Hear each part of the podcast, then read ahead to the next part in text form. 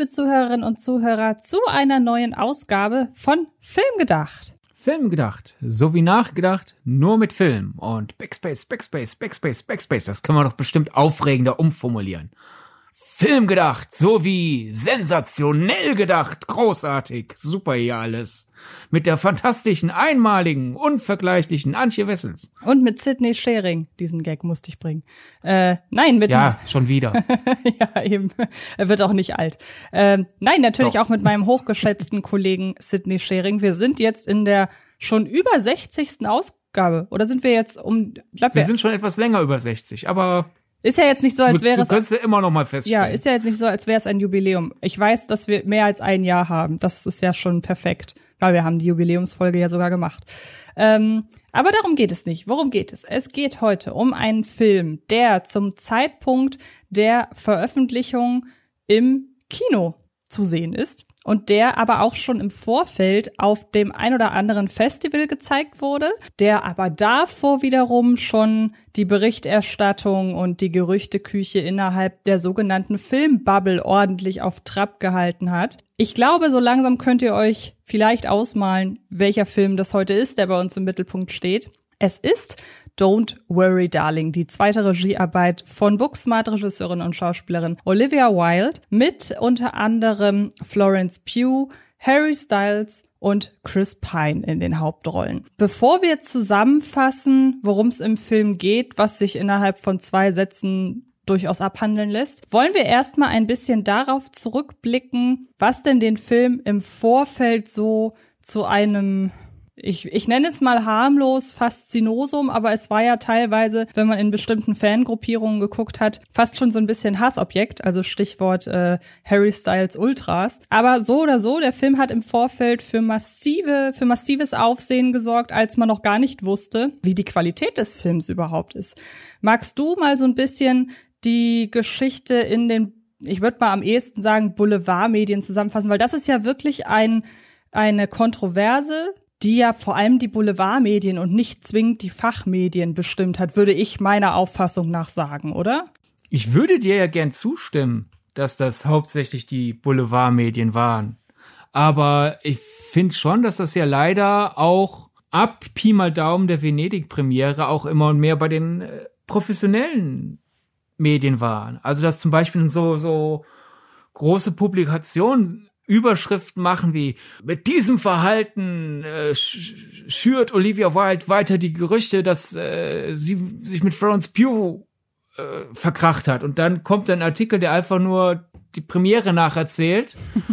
Und am Ende so, ja, war eigentlich alles in Ordnung, aber weil sich ja niemand entschuldigt hat, sieht es für uns nach Streit aus, ja? Oder äh, ein äh, von mir eigentlich geachtetes großes US Filmportal, das ja wirklich sich eigentlich über die Branche und über die Filme definiert und nicht über den ganzen Klatsch und Tratsch, die dann groß aufziehen, dass das Florence Pugh relativ spät zur Premiere kommt, kurz vor knapp, und das dann in, im Axel Springer Modus aufbauscht mit Vermutungen, was da alles passiert sein könnte und dann alle Gerüchte nacherzählen, was ja angeblich im Set vorgefallen ist, bla bla. Und am Ende kommt dann ganz kurz, ganz klar, als allerletzter Satz die Auflösung, ja, äh, sie dreht halt aktuell Dune 2 und das verantwortliche Studio Warner Bros., das sowohl hinter Dune 2 als auch Don't Worry Darling steht, wusste schon seit äh, langer Zeit, dass das knapp wird und dass sie deswegen kurz vor knapp äh, von einem Nachtdreh von Dune 2 rübergeflogen wird nach Venedig. Und da muss ich dann sagen, Leute, ähm, in den letzten paar Tagen, es ist ja, äh, September war ja quasi der Beginn der Festivalsaison. Es gab mehrere Filme, wo die Leute gar nicht zur Premiere ihres Films gegangen sind. Es gab sowohl Anya Taylor-Joy als auch Kate Blanchett hatten neulich auf TIFF also Toronto International Film Festival, große Premieren, wo sie die Hauptfiguren jeweils gespielt haben oder sehr tragende Figuren. Und die haben sich nur kurz zum Q&A eingeschaltet mit Zoom oder Skype oder was weiß ich mit welchem Programm. Die sind nicht, nicht mal zum roten Teppich geflogen, was halt doch für die Berichterstattung außerhalb der Filmwahrnehmung doch relativ wichtig ist, weil es irgendwie es gibt Leute, die nicht so Film ticken wie wir. Die sehen halt Fotos vom roten Teppich und denken, ach, sieht hübsch aus, für welchen Film war das? Und da gibt's nicht dann, da werden dann nicht die Gerüchteküche angekurbelt. Aber wenn eine Frau von einem Nachtdreh rüberfliegt zur Premiere, dann heißt, oh, das beweist, dass es Stress, Stress am Set gab. Daher, nee, es waren leider nicht nur die Boulevardmedien, Antje, aber klar, die, die waren natürlich noch mal schlimmer. Weil es ja auch etwas ist, also wir sind uns ja einig, dass es einige Dinge gibt im Vorfeld eines Filmstarts, die Filmfans und auch gewisse Presse, je nachdem auf welchem Presseportal man ist, äh, einfach hellhörig werden lassen. Bestes Beispiel, Nachdrehs. Also wenn es heißt, okay, äh, die Schauspielerinnen und Schauspieler zu Film XY mussten nach den eigentlich abgedrehten äh, Arbeiten nochmal zurückkommen und es gab äh, Nachdrehs, gerne ja auch mal, also da finde ich, geht es dann schon fast in Richtung, okay, da sind die Nachdrehs vielleicht wirklich ein nicht so gutes Omen, wenn es halt schon nach irgendwelchen Vorführungen, also Pressevorführungen geht. Also wenn da dann nochmal gesagt wird, so jetzt Nachdrehs, dann weiß man, diese Nachdrehs sind wahrscheinlich eine Reaktion auf die äh, ersten äh, Pressestimmen oder generell die ersten Stimmen. Oder keine Ahnung, wir sind gerne oder ich, du bestimmt auch, dieses typische, wenn ein Film erst sehr kurz vor Kinostart der Presse gezeigt wird, dann ist es auch oder oder ein sehr langes Embargo hat, eine sehr lange Sperrfrist, dann sind das auch immer so vermeintliche Indizien, dass das Vertrauen in eine Produktion nicht so groß sein kann. Ich muss immer sagen, gerade bei dem Beispiel äh, späte Pressevorführung, ich nehme da immer mein liebstes Beispiel ist über Mad Max Fury Road. Der hatte sein erstes Pressescreening zwei Tage vor Kinostart und da sind wir uns ja einig, den hat Warner nicht so spät gezeigt, weil sie kein Vertrauen in die Qualität dieses Films gehabt haben dürften, sondern das hing einfach damit zusammen, dass aus welchen Gründen auch immer äh, der Film nicht gezeigt werden durfte der Presse, bevor er auf irgendeinem Filmfestival, ich glaube, der war ja damals äh, in Cannes, bevor er da überhaupt gezeigt wurde. Aber es gilt, je später ein Film der Presse gezeigt wird, desto weniger Vertrauen hat der Verleih offenbar in diesen Film. Und ähm, das gleiche äh, gilt eben für Nachdrehs. Jetzt im Vorfeld von Don't Worry Darling meine ich nichts von Nachdrehs irgendwo gelesen zu haben, aber da ging es halt eben vor allem um die zwei Personen, innerhalb des Casts einmal Olivia Wilde als Regisseurin, die auch eine äh, Nebenrolle spielt und eben um Harry Styles, der nach den Dreharbeitsanfängen dann äh, Shia LaBeouf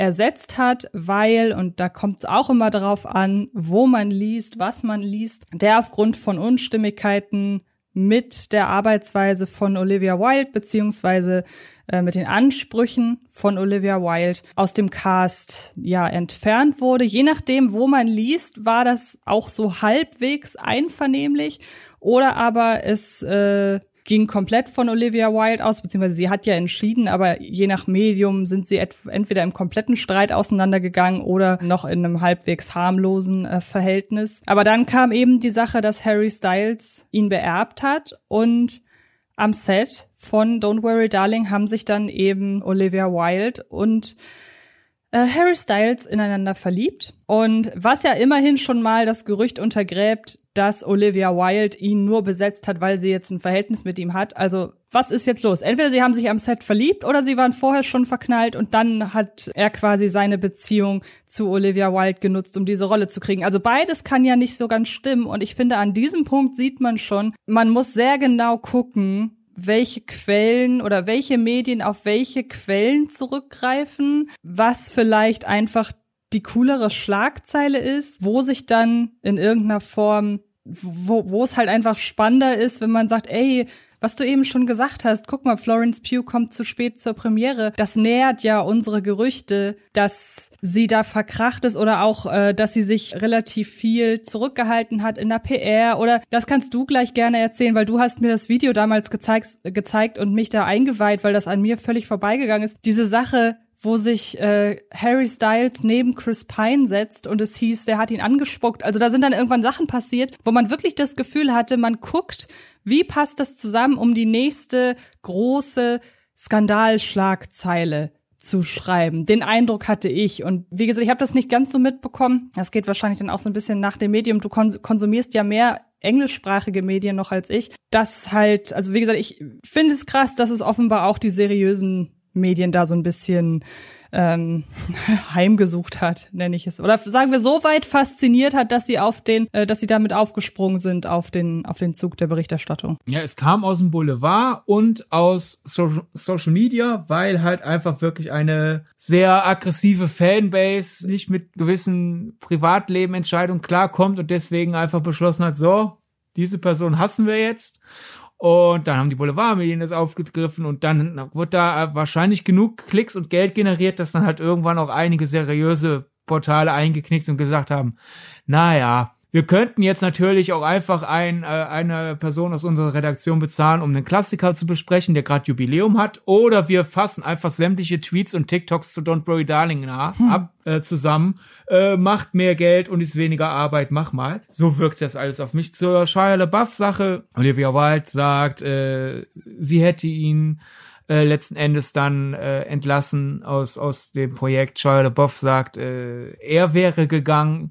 Dann kurz nachdem er das gesagt hat, sind auch Videochats geleakt worden, wo es so klingt, als würde Oliver Wilde ihn bitten, doch nicht zu kündigen. Wobei ich das nicht als Beweis sehe, dass letzten Endes wirklich er gegangen ist, weil die Sache ist doch die, wenn ich ein, wenn ich einen Film mache und äh, da, da stimmen so teilweise die Ansätze nicht. Wie lege ich meine Rolle an? Wie, wie spiele ich überhaupt? Oder wie gehe ich an meine Arbeit heran? Aber gleichzeitig habe ich diese Person ja aus einem Grund besetzt. Also will ich irgendwie die Wogen glätten. Wenn der, wenn, wenn jetzt wäre ich Regisseur und mein Hauptdarsteller würde zu mir gehen, würde auf einmal zu mir kommen und plötzlich sagen, nee, ich will gehen würde ich auch nicht sofort sagen, ja, tschüss, sondern ich würde auch erstmal so, ha, lass uns noch mal drüber reden, lass mich drüber nachdenken. Also, wenn du dann diesen und vielleicht drei Tage später sage ich, nee, war richtig, ich will, dass du gehst, ja, also wenn du dann diesen, diesen, dieser, dieses eine Videotelefonat dann rausnimmst, sieht's auch so aus, als hätte ich plötzlich eine andere Meinung gehabt, als ich dann behaupte. Ne, also das ist ja nur eine Momentaufnahme. Ich finde,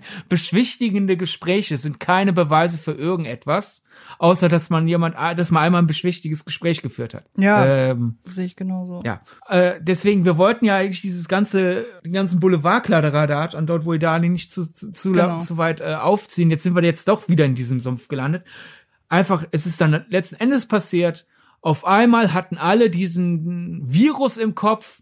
Da stimmt was nicht und ich fühle mich, ich bin quasi gerade live dabei, meinen eigenen True Crime Podcast äh, Streit im Don't Worry Darling äh, äh, Team äh, zusammenzuspinnen im Kopf. Also schaue ich alles an und weil ich ja weiß, wonach ich suche, nämlich nach unangenehmen Dingen, starre ich jetzt einfach wirklich Cast und Crew an und interpretiere alles durch diese Brille. Und das, Leute, wenn setzt euch das nächste Mal in eine Bahn und bildet euch ein, die Leute in der Vierersitzgruppe schräg gegenüber von mir hassen sich. Und guckt die an und ihr werdet ja einfach jede, in jeder Sekunde, wo die sich nicht äh, liebend in die Arme fallen, werdet ihr denken, guckt mal, das, das, sind, das sind keine Freunde, die berühren sich ja gar nicht. Und wenn die sich zu oft dann freundlich berühren, werdet ihr denken, guckt mal, die überspielen ihren Hass aufeinander. Ne? Also es ist ja dann ja irgendwann drin. So halt einfach mit dem von dir eben angekündigten Chris Pine Video. Der hat etwas gemacht, was total menschlich ist und vor allem die Leute über 30, die das hier hören, werden das kennen, weil irgendwann das Gehirn anfängt, in seine Einzelteile auseinanderzufallen. Er hat seine Sonnenbrille in seinen Schoß gelegt, angefangen zu applaudieren und wurde dabei gefilmt auf einmal guckt er leer ins Nichts und denkt, man sieht so den Kopf so ein bisschen verwirrt wackeln. Und dann guckt er nach unten, nimmt seine Sonnenbrille und lacht erleichtert auf. Halt einfach das typische, was man halt kennt. Ich hatte doch gerade meine Brille noch. Ach, da ist sie ja. Ja, ich stehe auf, gehe in die Küche, denk, was wollte ich in der Küche? Ach ja, ich wollte Wasser holen. Das ist zehn Sekunden her. Warum weiß ich das nicht mehr? Ja, es ist einfach nur ein erwachsener Mann hat das Gehirn eines erwachsenen Mannes. Nämlich, ja, es fängt schon an, äh, Lippen zu, zu, zeigen. Genau, ja. Ne? Aber weil halt gleichzeitig Harry Styles reinkam, auch reinkam ins Bild und sich hingesetzt hat, haben Leute halt so, Harry Styles hat Chris Pine bespuckt und Chris Pine guckt angewidert halt in die Spucke, die genau ihn in die Hände getroffen hat. Nein, er, er, er denkt so, ich Idiot, ich habe meine Sonnenbrille doch gerade in meinen Schoß gelegt. Warum frage ich mich, wo es meine Sonnenbrille ist? Also mit, mit ein bisschen es ist viel realistischer, dass Chris Pine vergessen hat, dass er seine Sonnenbrille vor zwei Sekunden weggelegt hat, als dass Harry Styles da reinkommt, genau beim Klatschen die Hände von Chris Pine trifft. Das ist absoluter Schwachsinn, aber es hat tagelang Twitter beschäftigt und ja, wurde auch von seriösen Medien aufgegriffen mit, das sind die Top 5 Skandale der Don't Worry Darling Premiere. Es gab dann auch TikTok-Videos von halt hier, ich filme gerade die Crew während des Applauses und dann haben halt Leute halt angefangen zu zählen, wie lange Augenkontakte jeweils waren. Und dann hieß es halt so, ja, aber Florence Pugh und Olivia Wilde hatten viel weniger Augenkontakt als Chris Pine und Harry Styles und so. Und dann denke ich mir so, ja, ist doch scheißegal. Ja. Wen juckt es? Also wenn wir jetzt anfangen, bei jeder Premiere die Augenkontakte der Leute zu zählen in Sekundenschritten, erstens haben wir nichts Besseres zu tun und zweitens würden wir den Verstand verlieren und drittens teilweise passiert das mit Augenkontakt halt einfach, ich suche auch nicht den Augenkontakt von jemandem, der fünf Schritte weiter weg von mir ist, als jemand anderes, der direkt vor mir steht. Ne? Das ist ja dann unhöflich der Person direkt vor mir. Es ist absoluter Schwachsinn. Und ähm, es ist traurig, wie halt leider nicht nur Social Media, weil sonst könnte man das ja als Social Media abtun, sondern wie halt leider auch bedingt durch, wir brauchen Klicks und so weiter, auch seriöse Medien auf diesen Schwachsinn eingegangen sind. Und wir sind mitschuld, weil wir ja jetzt die ganze Zeit über diesen Schwachsinn geredet haben, statt über den Film. Na gut, aber es ist ja schon in der, es ist ja nun mal so, also man kann ja drüber reden. Wir versuchen es wenigstens zu entkräften, statt weiter zu befeuern. Wollte ich gerade sagen. Also, äh, denn meine Übergang jetzt wäre die Frage, hat's dem Film denn insgesamt geschadet? Und da muss ich sagen, zum einen, weil ich ja, wie gesagt, also die Sache mit Chris Pine und Harry Styles, die musstest du mir zeigen, weil ich sie halt, weil, weil ich da nichts von mitbekommen habe. Ja, ich wollte es dir zeigen, weil die meisten, die diese Tweets ja, diese Videos gesehen haben, da bekamen ja auch schon die Saat ins äh, Hirn gesetzt mhm. mit diesem hier Beweisvideo, wie Harry Styles Chris Pine anspuckt. Ja, und ich ja. habe ja extra ein Video rausgesucht, also ein Tweet rausgesucht, wo das Video war, ohne eine Überschrift, weil ich wollte, hat das ein unbefangenes Gehirn Ja. guckt, da ist ein Mann, der verwirrt seine Sonnenbrille anschaut. Und dann wollte ich halt, dass du, ich wollte die, wollte an dir beweisen, an, an dir mir selber beweisen, wie halt einfach dieses, diese Suggestion funktioniert. Ja, deshalb sind wir natürlich nicht die Besten für die Frage, hat es unsere Wahrnehmung des Films beeinflusst? Also ich würde sagen, nein, weil wie gesagt, dafür war ich, dafür bin ich auch immer jemand, wie gesagt, das Einzige, was ich dann im Vorfeld doch so ein bisschen mitbekommen habe, war die ganze Sache mit Shia LaBeouf. Und da denke ich mir halt auch, es ist immer dieses typische, wenn man nicht dabei war, dann wird man es nie herausfinden und dann ist alles, was wir durch die Medien wahrnehmen, schon in irgendeiner Art und Weise von den Leuten, die das geschrieben haben, gefiltert. Und das muss ja noch nicht mal böswillig sein, sondern es ist einfach so. Ja, deshalb können wir, glaube ich, da ganz schnell beantworten, nein, hat uns jetzt nicht groß beeinflusst. Und äh, dann können wir nämlich auch direkt zum Inhaltlichen gehen. Ich würde beim Einflussen, du hast angefangen mit, äh, hattest generell den Film geschaut, bist dann abgebogen zu, zu uns. Mhm. Deswegen würde ich da einmal kurz eingreifen. Ich glaube, generell hat es dem Film schon geschadet. Ich finde, du hast ja sehr gut bei Kino Plus Tees mir gesagt, hör mal, der normale Mensch bekommt das alles gar nicht mit. Mhm. Wir sind ja dauer online und achten auf Film. Ich würde sagen, die Mehrheit meiner äh, Freunde äh, und Freundinnen wird nicht mal mitbekommen haben, dass überhaupt eine Venedig-Premiere feststand. Dass es den Film überhaupt gibt, seien wir ehrlich. Doch, das schon. Dafür sind die halt dann doch zu nah an jemanden, der Film interessiert ist. Na gut. Dadurch sind sie ja öfter im Kino und sehen öfter Plakate. Also die meisten werden mitbekommen, den Film gibt es, haben vielleicht auch noch den Trailer gesehen und das ist das, was sie wissen. Und wenn sie nachlesen wollen, dann kommt es ein bisschen auf deren äh, Suchmaschinenoptimierung an, ob die Suchmaschine ihnen zuerst den ganzen Kladderadatsch von Lügen äh, äh, vor die Nase knallt oder hier Spielzeiten. Aber ich würde schon sagen, insofern hat es dem Film geschadet, als dass halt in dieser Grauzone aus Film interessiert, aber nicht so professionell, dass man da jetzt hier einfach Boulevard von Film trennt. Denn der Film hätte ja eine ganz andere, mit einer ganz anderen Narrative ins Kino kommen können. Hier ist der neue Film der Booksmart-Regisseurin.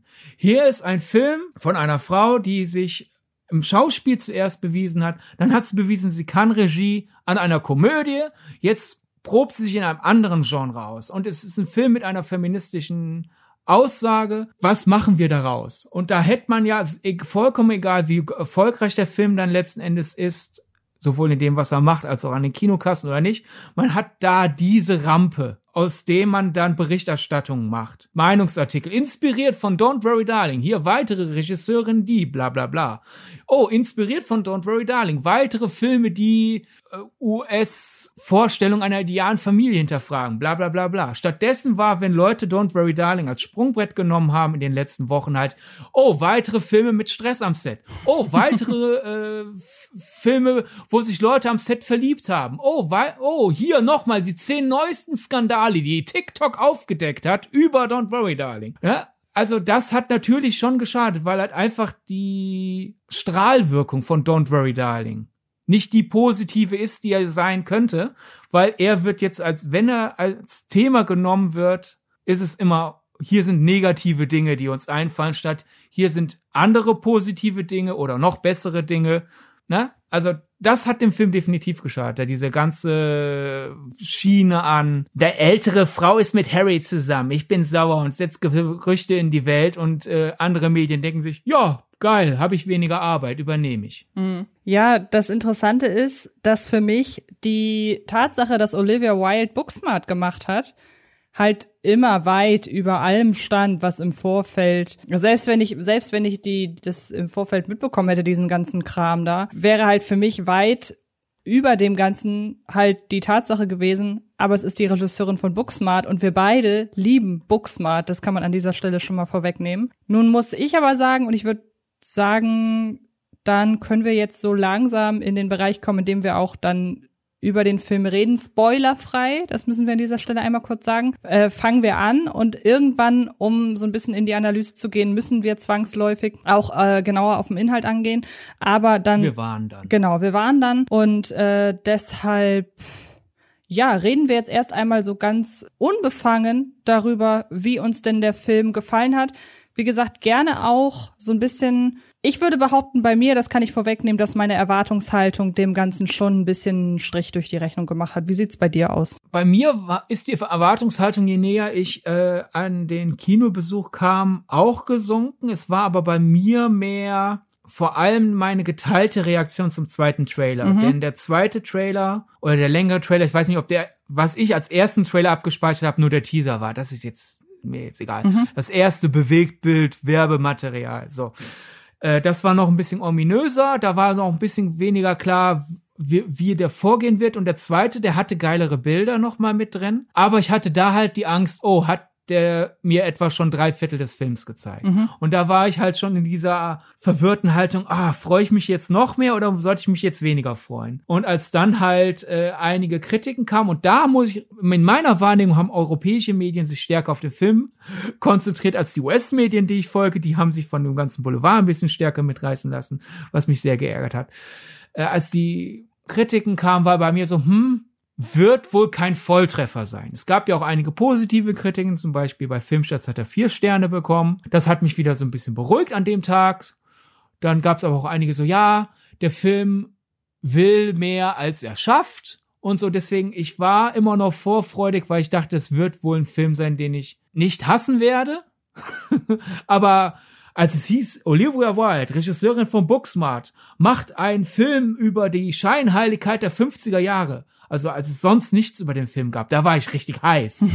ich dachte, wow, großartig. Und das ist nach und nach ausgeplätschert. Ja, bei mir war es so, dass ich alles, was ich im Vorfeld gesehen hatte, und da bin ich bei dir, ich weiß ehrlich gesagt nicht mehr so ganz, auch welchen Trailer ich gesehen habe oder ob es ein Teaser war oder der Trailer oder beides. Ich weiß es halt eben nicht mehr. Das, was ich gesehen habe, hat mir aber sehr, sehr gut gefallen. Und auch das, was ich so im Vorfeld vage wusste und auch so ganz blöd, aber beziehungsweise ganz banal die Tatsache, dass der Film das Fantasy Filmfest eröffnet hat und man dann wusste, okay, das geht wahrscheinlich dann doch eher auch in so eine übernatürliche Richtung vielleicht so ein bisschen. Das hat alles für mich so zusammengepasst, dass ich dachte, so dieser Film wird wird mega gut. Und ähm, ich, ich habe gerade noch mal geguckt, die Unterüberschrift zur Don't Worry Darling Kritik ist ja, ja, der Film ist tatsächlich so gut wie der Trailer. Der Trailer war halt einfach wirklich in seiner ganzen, in seinem Arrangement, im Sound, im, im Bild, im Schnitt, das war halt wirklich perfekt.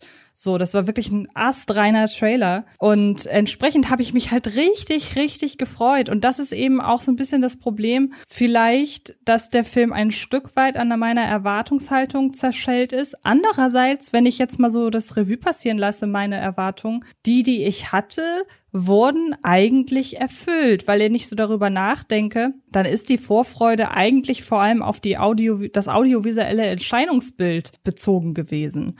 Und über den Inhalt habe ich mir gar nicht groß Sorgen gemacht. Und für mich ist auch der Inhalt so gesehen gar nicht so lange das Problem, sondern je länger der Film geht, desto mehr manövriert sich der Film meiner Ansicht nach in eine Sackgasse. Und ähm, ich habe so ein bisschen das Gefühl gehabt, da waren noch irgendwie 40 Drehbuchseiten die nicht verfilmt wurden. Und dann hatte vielleicht auch noch das Studio sein Auge darauf, dass der Film nicht in eine bestimmte Richtung geht. Und dann wirkt das Ende, beziehungsweise der ganze Film für mich irgendwie unfertig und hat dann dafür gesorgt, dass ich dass irgendwann einfach die Lücken in meinem Kopf und das Hinterfragen von gewissen Dingen, das hat dann das Gefallen oder das hat dann die Dinge, die mir so wahnsinnig gut gefallen haben, irgendwann einfach sehr schnell überwogen. Und das finde ich schade, weil an sich hat er alle Zutaten für einen Film, den ich mag oder mögen müsste. Und wie gesagt, wenn wir beide den Film hassen würden, wir haben auch im Vorfeld schon gesagt, wenn wir beide den Film hassen würden, hätten wir ihn hier nicht besprochen, weil das dann äh, unserem positiv über Filme ähm, sprechen Gedanken äh, widersprochen würde. Du findest ihn ja auch ein bisschen besser noch als ich, glaube ich. Aber wie gesagt, ähm, vielleicht, wenn die, wenn die riesige Erwartungshaltung nicht da gewesen wäre, vielleicht hätte ich ihn dann noch ein bisschen besser gefunden, als jetzt halt wirklich nur okay. Ja, bei mir ist es auch, du hast ja gerade gesagt, eigentlich hat er ja alles, was ich wollte. Das ist genau, da habe ich mich komplett wiedergefunden. Hm. Eigentlich hat er all die Sachen, die ich mir von dem Film versprochen habe. Hm. Warum bin ich da nicht begeistert? Ich finde, der hat halt zwischen den ganzen Sachen, die ich mir versprochen habe, die er dann auch liefert, vor allem zu viel Leerstellen. Mhm. Und die Abgewogenheit der Zutaten, die ich mir versprochen habe, wirkt noch ein bisschen unfertig. Und es ist daher einer, man sagt doch manchmal, der Film ist mehr als die Summe seiner Einzelteile. Womit man halt sagt, was weiß ich, eigentlich Schauspiel ist mittelmäßig, Story ist mittelmäßig, Look ist mittelmäßig, Sound ist mittelmäßig, aber irgendwie mag ich den viel mehr als mittelmäßig. Ja. Das passiert ja oft oder das kann man auch mit was anderem als mittelmäßig gut, was weiß ich, ne? Einfach so dieses, ne? Man, man rechnet das zusammen und eigentlich müsste am Ende neun rauskommen, aber man hat da auf einmal eine zwölf stehen. Genau. Ist mathematisch unmöglich, in der Kunst funktioniert das. Und Don't Worry Darling ist für mich einer dieser raren Filme, die für mich weniger sind als die Summe seiner Einzelteile. So als würde sich beim Zusammenrechnen auf einmal ein Minus einschleichen. Mhm. Und wir können ja nachher ein bisschen intensiver da reingehen, da, weil ich fürchte, dass einer der Gründe, warum bei mir die Summe hier der Einzelteile eigentlich einen besseren Film versprechen würde. Das, da sind wir gleich so ein bisschen im Spoiler-Bereich, aber zwei Dinge noch und dann sollten wir vielleicht für diejenigen, die den Film noch nicht gesehen haben, auch so ein bisschen die Story anteasern. Mhm. äh, ich würde sagen, einerseits, der hat für mich einfach ein bisschen zu viel Leerlauf. Das ist die eine Sache. Und die andere Sache ist, ich wünschte mir, paar Dinge wären anders gelaufen, es wäre Olivia Wildes dritter Film geworden, weil ich glaube ein bisschen, sie hat vielleicht einfach sich an ihren Ambitionen verhoben. Also kurz nach Booksmart gab es ja auch äh, Meldungen, dass sie eigentlich eine Art Biopic machen will über eine Sportlerin, so ein bisschen in Richtung Itonia was ich auch super spannend fand und mir mit Olivia Wildes Stil und dem Humor, den sie im Boxmat bewiesen hat, auch super hätte vorstellen können. Und der ist irgendwie nicht zustande gekommen oder wurde verschoben und ne, jedenfalls Realität ist ja, wir sitzen jetzt hier und besprechen ihren zweiten Film und es ist kein Biopic. Ja. Und ich habe das Gefühl, ich glaube, Olivia Wilde ist eine Regisseurin, die wirklich sehr viele tolle Ideen hat. Und vielleicht wäre es einfach schöner gewesen, wenn sie jetzt diesen Film mit sehr vielen Ideen umgesetzt hätte, wenn sie schon zwei Filmerfahrung hat, statt nur ein Filmerfahrung. Es ist irgendwie ein tolles drittes Werk, statt, also von der Idee her wäre es ein super drittes Werk geworden, stattdessen ist es zweites Werk geworden. Und ja, die, die Ambition ist da und an sich auch das Können, aber haben sich nicht so austariert, äh, wie es, wie es im Idealfall nötig geworden wäre. Das ist ein bisschen traurig und ich würde so gerne in die Welt schauen, wo zwischen Booksmart und Don't Worry Darling noch ein zweiter Film gewesen wäre. Aber man muss ja auf jeden Fall Respekt dafür zollen, dass sie sich ja nach Booksmart einfach mal in ein komplett neues Fahrwasser begeben hat. Also dass sie Absolut. und zwar nicht nur vom Genre, sondern ja auch von der Machart. Also ich muss ganz ehrlich sagen, das wären jetzt zwei Filme, wenn man mir die zeigt. Ich könnte jetzt nicht sagen, das Bindeglied ist, ist das Bindeglied ist äh, Olivia Wilde als Regisseurin oder hast du da schon irgendwelche Dinge wiedererkennen können, wo du sagst, ah, okay, das scheint so ein bisschen ihre Handschrift zu sein? Ja, also auf ihre Handschrift könnte ich mich jetzt auch noch nicht festlegen. Und würdest du mir die beiden Filme eine, in einem luftleeren Raum zeigen, mhm. wo ich nicht weiß, wer es ist und im Abspann ihren Namen ausblenden, ich könnte jetzt nicht erraten, wer es ist. Höchstens halt natürlich das Bindeglied. Sie setzt schon aktiv auch als Thema die weibliche Perspektive ein. Es gibt ja auch Regisseurinnen, die jetzt insofern natürlich die weibliche Perspektive mit einbringen, als dass sie halt Frauen sind, mhm. die aber nicht wirklich das weibliche, die weibliche Erfahrung aktiv thematisieren. Das macht sie schon. Sie sucht sich Themen raus, wo sie sagen kann, das ist meine Sicht der Dinge als Frau. Aber das als Handschrift zu erkennen, das ist ein bisschen albern, weil dann hätten ja fast alle männlichen Regisseure als Handschrift, sie sind Männer. Das ist jetzt übertrieben, ne? Aber würde ich halt basierend auf diesen beiden Filmen vorhersagen, was Olivia Wildes dritter Film ist, würde ich sagen, es wird wieder etwas sein, das eine feministische, aktiv feministische Perspektive hat, weil ich kann mir nicht vorstellen, dass sie nach diesen beiden Filmen sagt, so, kein Bock mehr drauf. Also ich glaube, das ist ihr ein wichtiges Anliegen und das finde ich gut und das darf sie gerne beibehalten, aber Handschrift kann man das, glaube ich, nicht wirklich nennen. Genau. Ähm, willst du zusammenfassen, worum es geht, oder soll ich? Die zwei Sätze. Alice, gespielt von Florence Pugh, und Jack, gespielt von Harry Styles, führen ein idyllisches Leben in einer Vorstadt, so ein bisschen unklar. Ich würde sagen, es sind mehr 50er Jahre Elemente drin als 60er Jahre Elemente, aber so ein bisschen 60er Stil ist auch noch mit drin. Und es ist eine, Wü eine Stadt in der Nähe einer Wüste und die Männer fahren halt jeden Tag raus zur Arbeit. Die Frauen haben keine Ahnung, was machen die Männer eigentlich, wenn sie arbeiten. Und Florence Pugh's Figur Alice fängt irgendwann an, das alles ein bisschen komisch zu finden. Genau. Jetzt überlege ich gerade, wie können wir es jetzt weiter, wie wollen wir es jetzt handhaben? Wollen wir jetzt einfach schon mal direkt unser spoilerfreies Fazit dazu ziehen? Ja, was wir was gut fanden, was wir spoilerfrei als schwach kritisieren können und dann Fazit. Ja, weil ich glaube, das ist so ein bisschen die einzige Möglichkeit, weil der Film muss zur tieferen Analyse ja leider wirklich ordentlich gespoilert werden.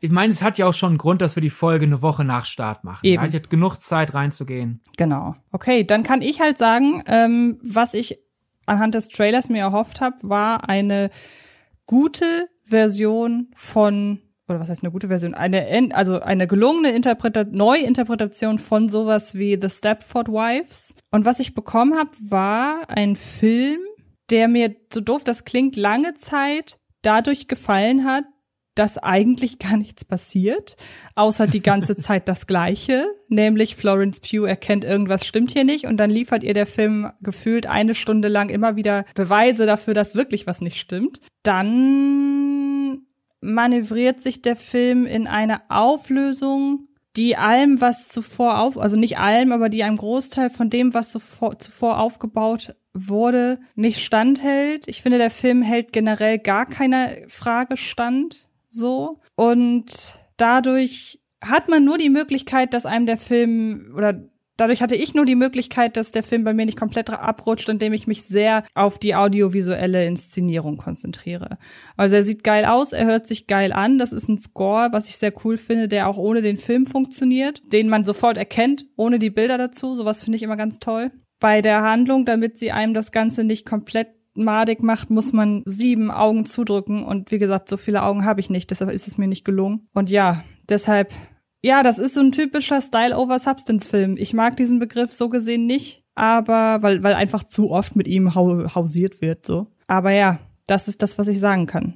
Ja, bei mir, ich würde sagen, er hat Substanz. Also ich finde, Oliver White hat viele tolle Ideen drin. Drehbuchautorin Katie Silverman, die ja auch an Booksmart schon äh, beteiligt war, hat einige tolle Szenarien äh, zusammen mit Oliver White kreiert. Matthew Liberty Kameramann von äh, Black Swan, von fast allem, was Darren Aronofsky gemacht hat, von Bradley Coopers A Star is Born, macht wirklich großartige Bilder, ja. die satte, starke Farben haben und auch gleichzeitig halt immer so, man merkt schon, dass das halt äh, der Black Swan Kameramann ist. Hat alles immer so, so eine unerwartete Kantigkeit. Man denkt so, das sieht alles schön aus, aber ich weiß nicht. Also selbst ohne Handlung würde ich schon dieses, an den Bildern dieses Gefühl haben, so dieses, hä, ich weiß nicht.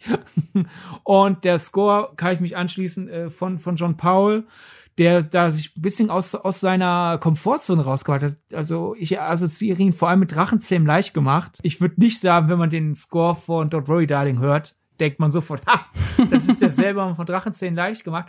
Ist ein richtig geniales Score. Ich, ich hoffe, dass es mal ein richtig langes Making-of vielleicht auf der Blu-ray gibt oder dass er mal zu dem Podcast geht, Score the Podcast, wo die sehr intensiv über Scores reden, wie die gemacht werden, weil ich habe das Gefühl, das ist so einer dieser Scores, die keine normalen Instrumente hatten. Ich wette, da waren so Geräusche wie ich rutsche auf einem Ledersofa rum oder sowas, weil du hast da Rauschen, Surren, Zupfen, generell das Sounddesign auch außerhalb des Scores genial. Aber wenn ich das alles zusammennehme, müsste ein stärkerer Film bei rauskommen. Irgendwie beim Zusammensetzen dieser einzelnen Elemente gerät der Film jetzt nicht zwingend ins Stolpern, aber ins Schlingern. Und Harry Styles ist äh, das Gegenteil von Kristall.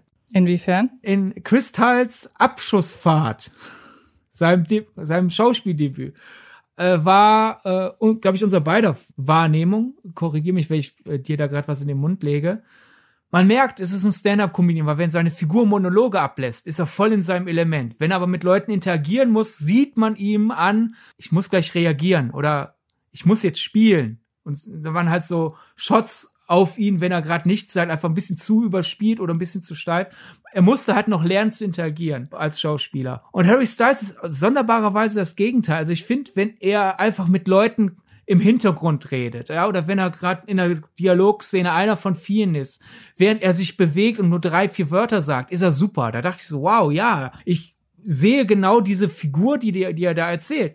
Aber sobald er Monologe halten musste, war er irgendwie so ein bisschen so Reh im Scheinwerferlicht. Das ist witzig, dass du das sagst, weil ich habe das nach dem Pressescreening so ein bisschen erklärt, wenn er agiert, wenn er sich bewegt, wenn er spricht, dann ist er die Figur und wenn er still steht, dann ist er plötzlich Harry Styles. Also das, das mit dem Reh im Scheinwerferlicht ist ein perfektes Beispiel. Ich habe es exakt genauso gesehen. Finde ich witzig, dass wir so eine spezifische äh, Beobachtung da äh, hatten. Genau, sehe ich auch so. Was für mich halt noch dazu kommt, das kann ich auch noch in die spoilerfreie, in spoilerfreie Fazit packen. Ähm, der Film fängt so ein bisschen fand ich jetzt an wie die Truman Show, weil bei der Truman Show ist es ja auch so, dass im Grunde schon die erste Szene die ist, in der gezeigt wird, diese Welt, irgendwas stimmt hier nicht, weil Truman Burbank fällt ja eben dieser äh, Scheinwerfer vor die Füße. Und im Grunde macht es Olivia Wilde hier genauso, weil sie auch von Anfang an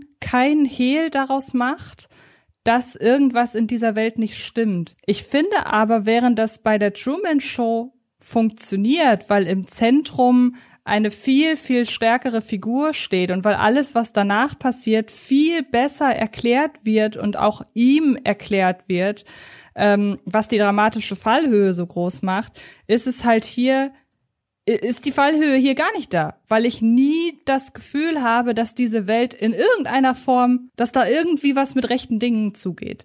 Und ähm, deshalb finde ich, dass man da das, was bei bei der Truman Show funktioniert hat, funktioniert hier meiner Ansicht nach nicht. Da hätte man wirklich gerne ein bisschen Zeit investieren können, auch um die Figuren viel mehr zu etablieren, um einfach wirklich zu sagen, so, und wir zeigen euch die Welt jetzt hier erstmal noch vielleicht ohne, dass man im ersten Moment, dass man von Anfang an denkt, oder sagen wir so, wir, wir wischen der, den ersten zehn Minuten des Films wischen wir von der Stirn den Schriftzug, hier stimmt was nicht.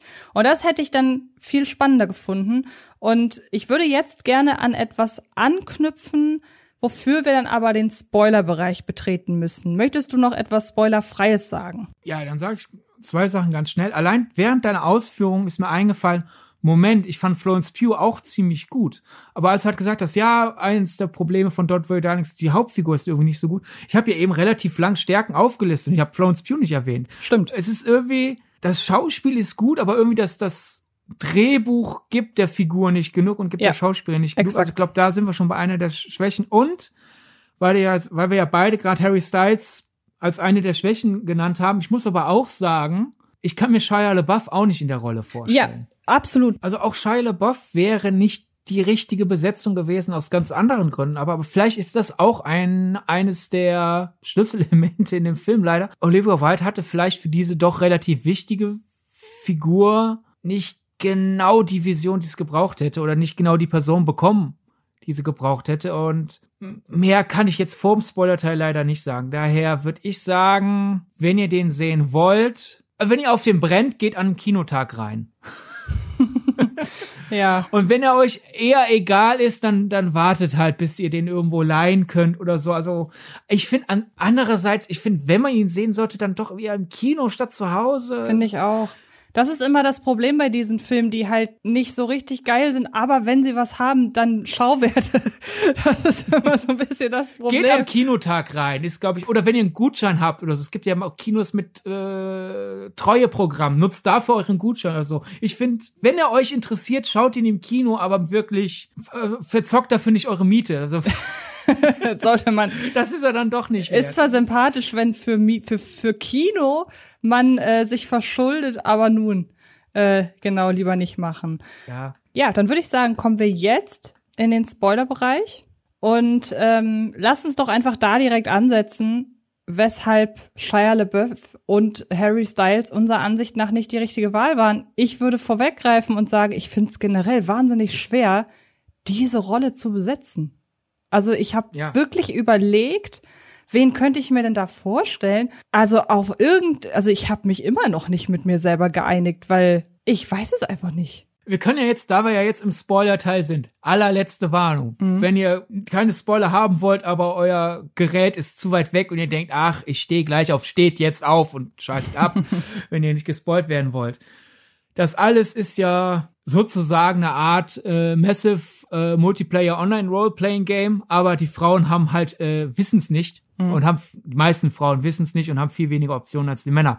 Und äh, Jack ist äh, derjenige, der hat seine Freundin Alice widerwillens in dieses in diese Simulation gepackt hat.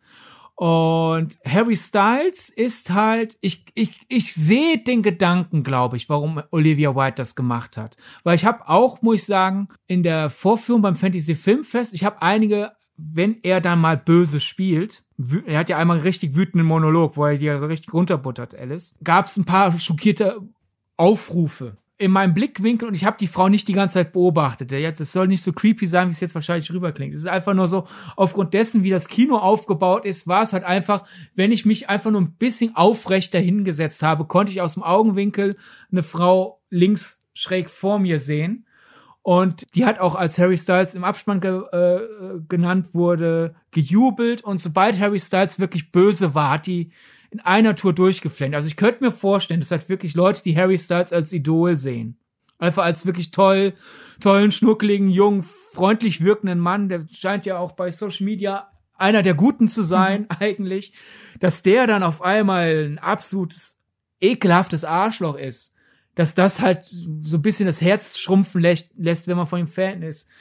Das sehe ich schon. Und daher so, ach, dem traut man nicht zu, so böse zu sein. Ich sehe den Gedanken, aber für mich als jemand, der jetzt dessen Herz nicht bricht, wenn Harry Styles als Schauspieler jetzt auch mal einen Schurken spielt, ja, mir ist das egal. Ich, ich denke mir, ja, der ist Schauspieler, der darf gern böse spielen. Da bricht, da stirbt nichts in mir. äh, für jemand, bei dem diese Funktion gefehlt hat, war er in seinen Schurkenmomenten nicht böse genug. Diesen sexy 50er Jahre Hallo Schatz Ehemann habe ich ihm abgekauft. Er war da nicht so gut, dass es mich dann schockiert hat. Er war, er war nicht so gut, dass er mich eingelullt hat, aber per se war er da jetzt keine Fehlbesetzung. Aber sobald er Schurke ist, hat's für mich als nicht Fan, sondern einfach nur jemand, der einige seiner Songs mag und andere Songs nicht, hat's für mich nicht funktioniert. Und Shia LaBeouf wäre das Gegenteil. Shia LaBeouf wäre zu, ich hätte Shia LaBeouf in der Rolle nicht zugetraut, dass er das Böse an Jack ver, ver, verheimlichen kann. Ich glaube, Shia LaBeouf wäre zu stark im Bösen gewesen. Ja, ich muss sagen, mir ähm, schlägt da so ein bisschen die Konfrontation mit den eigenen äh, Klischeevorstellung schlägt mir da so ein bisschen zwischen die Beine. Weil man muss ja am Ende sagen, das ist ja eigentlich eine Gruppierung von ganz vielen Insels, die sich da eine Inselinsel gebaut haben im Internet. Ja. Und ähm, wenn man sich die halt vorstellt, so wirklich in einer absoluten Klischee-Vorstellung, dann sehen wir da irgendwie, pardon, dicke, picklige, im Unterhemd und mit fettigen Haaren vor PC sitzende Männer, die nebenbei Currywurst und Pommes fressen. Sorry, das ist so das Klischeebild, ne? Da ist es aber gut, es sind ja leider nicht nur solche. Ja, ja genau. Man sieht einem, einem Frauenhasser nicht an, dass er ein Frauenhasser ist. Exakt. Ne? Da, da ist es ja schon gut, auch Leute wie Chris Pine zu besetzen. Ja, genau. Nur das Problem ist ja, dass der Film drumherum, und das ist, das merke ich jetzt gerade, das ist so eine Erkenntnis, die kommt mir jetzt gerade. Das Problem ist, dass der Film drumherum so platt und so klischeehaft ist, dass es eigentlich sich anfühlt, als wäre es ein Versäumnis, hier eben nicht das Klischee zu bedienen. Und ähm, weil ich finde, entweder und ich hab, muss ganz ehrlich sagen, es, ich habe ja per se nichts gegen Filme, die ihr Anliegen dann doch sehr deutlich und das kann man dann meinetwegen auch platt nennen, äh, vor sich hertragen. Vor ein paar Wochen haben wir Men gelobt. Genau, wir haben zum Beispiel Men gelobt oder auch äh, die Jordan Peele-Filme, also insbesondere Wir, weil wir kommen, auf Wir komme ich deshalb auch zu sprechen, weil wir, finde ich, das äh, perfekte Beispiel für das ist, was der Film richtig macht, denn dieses Wir kann man ja auch auszählen daran, dass man sagt, das passt logisch alles nicht. Und wenn man wenn man diese Welt unter der Erde nur drei Minuten hinterfragt, dann bricht alles in sich zusammen. Aber das, was an Wir halt an an all dem überwiegt, was der Film gut macht und was der Film erzählt und mit welcher Konsequenz, das bleibt halt immer deutlich besser als, oder das bleibt halt immer deutlich mehr verhaften bei mir, als die Dinge, wo ich sage, ja, die kann man wirklich hinterfragen. Das macht wirklich keinen Sinn. Und ähm, bei Don't Worry Darling, da ist das Anliegen formuliert Olivia Wilde schon die ganze Zeit sehr, sehr stark. Aber ich finde, damit es am Ende so zündet, wie eben bei Man, da hätte sie direkter sein müssen. Und ich habe in ihrem Casting, das sie ja hier gemacht hat, irgendwie nicht greifen können, was sie damit eigentlich bezweckt, weil ich finde, man darf schon einer Besetzung auch ansehen, das haben wir ja gerade so ein bisschen auch versucht, man darf einer Besetzung sehr gerne ansehen, was, was mit ihr bezweckt wurde. Und das fehlt mir hier sehr stark. An sich, wir wer da mit Logik kommt, nach Motto im realen Leben wird das so nicht funktionieren. Ja, es ist ja eine Metapher. Genau. Es, es, es verstärkt Missstände in der realen Welt und dadurch, dass sie stärker hochgezogen werden, übersteigen sie ja den Bereich, wie es in der realen Welt umsetzbar ist, aber wenigstens fällt es uns jetzt auf. Und ich finde, dasselbe gilt bei Don't Worry Darling. Äh, daher, das ist nicht das Problem. Äh, Proble aber eine der Sachen, se selbst wenn man nicht reingeht mit, es ist eine Metapher und ich muss das so und so sehen, Lupita Nyong'o lässt dich in Wir glauben, dass das, was da gerade passiert, das ist, was gerade passiert. Und Florence Pugh lässt mich auch Alice Verwunderung, Beklemmung glauben. Aber es hätte halt, weil, weil sie ja nur das Opfer ist, ich hätte halt auf der Täterseite auch eine Performance geglaubt, gebraucht, die das alles mir ein bisschen packender macht. Einerseits, damit ich es als Metapher glaube, andererseits halt je nachdem, weil ich finde, der Film hat mir zu viel Leerlauf. Mhm. Und den muss man ja dann irgendwie füllen. Oder halt einfach den Film kürzen. Also Option 1 macht den Film 20 Minuten kürzer und ich glaube, dann wäre ich schon besser von ihm denken. Alternativ, wenn du die Laufzeit wolltest, weil du etwas aussagen willst, dann füllst. Entweder ich hätte mehr Spannung gebraucht, bis die Auflösung kommt, weil im Gegensatz zu dir hätte ich noch mehr Einlullen nicht gewollt, weil ich glaube, Punkt eins ist, wir als Publikum sind zu sehr trainiert, selbst wenn man keinen Trailer sieht, weiß man eigentlich mittlerweile, wenn ein Film in den, in den tollen, schönen 50er Jahren anfängt. Das wird nicht so bleiben. Daher einlullen hätte ich nicht gewollt. Aber entweder Spannung, was genau läuft schief. Da ich die ganze bis zur Auflösung aktiv rätsel, was läuft schief. So wie es erzählt wurde, hingegen sitze ich da und denke, ja, irgendwas läuft schief und es wird mir schon noch gezeigt. Also entweder Brotkrumen streuen, was ist falsch, oder mir die Beklemmung stärker begreiflich machen, weil ich, für mich war es sobald Florence Pugh weiß, sie ist widerwillig in dieser Welt und sie will raus, da kam für mich die Spannung erst auf. Vorher war es so dieses, ich sehe schöne Bilder, die dieses Gefangensein-Gefühl ausdrücken, wie halt zum Beispiel, wie sie von dieser Fensterwand zerdrückt wird. Mhm. Aber wenn wir dann in diesen Handlungssequenzen waren, wenn Florence Pugh einfach mit Leuten in dieser Stadt interagiert, da kam für mich keine Beklommenheit auf. Und deswegen, da hätte ich per se generell auch sowohl im, im Spiel halt der, der männlichen Hauptfigur, als auch in der Art und Weise, wie die Nebenfiguren gespielt werden, was, was gebraucht. Dass halt sich das alles falsch anfühlt und man nicht weiß, was genau ist falsch und dass man sich vielleicht frustriert ist, guck mal, wie hohl die hier alle sind. Ne, Wäre ja eine Möglichkeit, da ranzugehen. So Florence Pugh hat so dieses Saatkorn, das ist nicht echt. Und diese ganzen Frauen nehmen das einfach so hin und finden das toll. Das beunruhigt mich. Das wäre eine Möglichkeit gewesen. Oder halt einfach die kleinen Hasssticheleien, dieses Ausnutzen von Jack, so ein bisschen dann in Richtung Man gehen. So dieses ständige Nadelstechen der ekelhaften Männer. Wäre auch eine Möglichkeit gewesen. Aber so, wir haben immer wieder tolle Bilder, die das schön ausdrücken, was Oliver White mit dem Film zeigen will und dann, ja, und jetzt arbeiten wir uns zur nächsten Szene. Ja, das Problem ist halt, wie gesagt, mir kommt es, also ich habe hier im Podcast und wann immer es irgendwie geht, ja schon tausendmal gesagt, am tollsten finde ich die Filme, die eigentlich gar kein Konflikt sind, sondern wo man einfach nur Menschen beim Leben zuguckt. und deshalb so doof das klingt, ich mochte den Teil, in dem Florence Pugh einfach nur eine Stunde lang ohne irgendeine Erkenntnis immer mehr sieht, irgendwas stimmt hier nicht und dann liefert man ihr tausend Gründe. Ohne dass ja wirklich irgendwie groß was passiert. Seien wir ganz ehrlich, es ist einfach nur immer, wir liefern noch einen Beweis und noch einen Beweis und noch einen Beweis. und ähm, wenn man am Ende weiß, worauf es hinausläuft, machen rückwirkend, macht der ein oder andere Beweis ja sogar so ein bisschen Sinn. Also wenn ich daran denke, die Sache mit der Wand, was ich als ähm, was man natürlich im ersten Moment als irgendwie äh, Vision von ihr wahrnimmt, das ist rückwirkend, könnte natürlich rückwirkend auch ein, ein Computerfehler sein innerhalb des Programms, also ein, ein Glitch.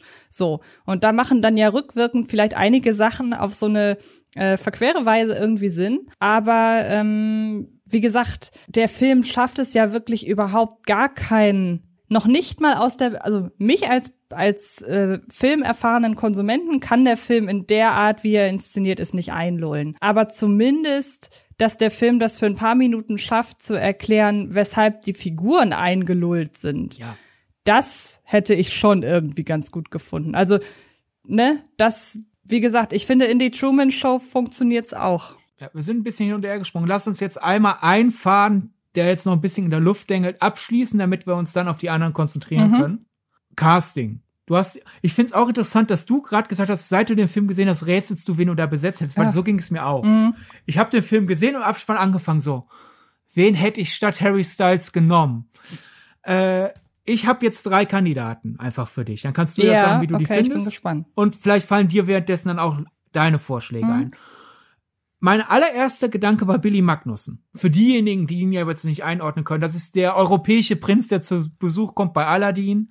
Oder ist der andere Prinz in Into the Woods, das ist der von Rapunzel, der ja auch mit Chris Pine wunderbares Duett singt. Denn ich denke, der, der ist ja durchaus schön anzusehen. Das heißt, die Ebene der Besetzung funktioniert. Ist jetzt ein anderer Typ als Harry Styles und ich kenne ja jetzt Oliver Wilds Männergeschmack nicht. Vielleicht ist er, Billy Magnussen jetzt nicht ihr Typ, aber per se an sich, ich will einen schönen Typen da besetzen. So.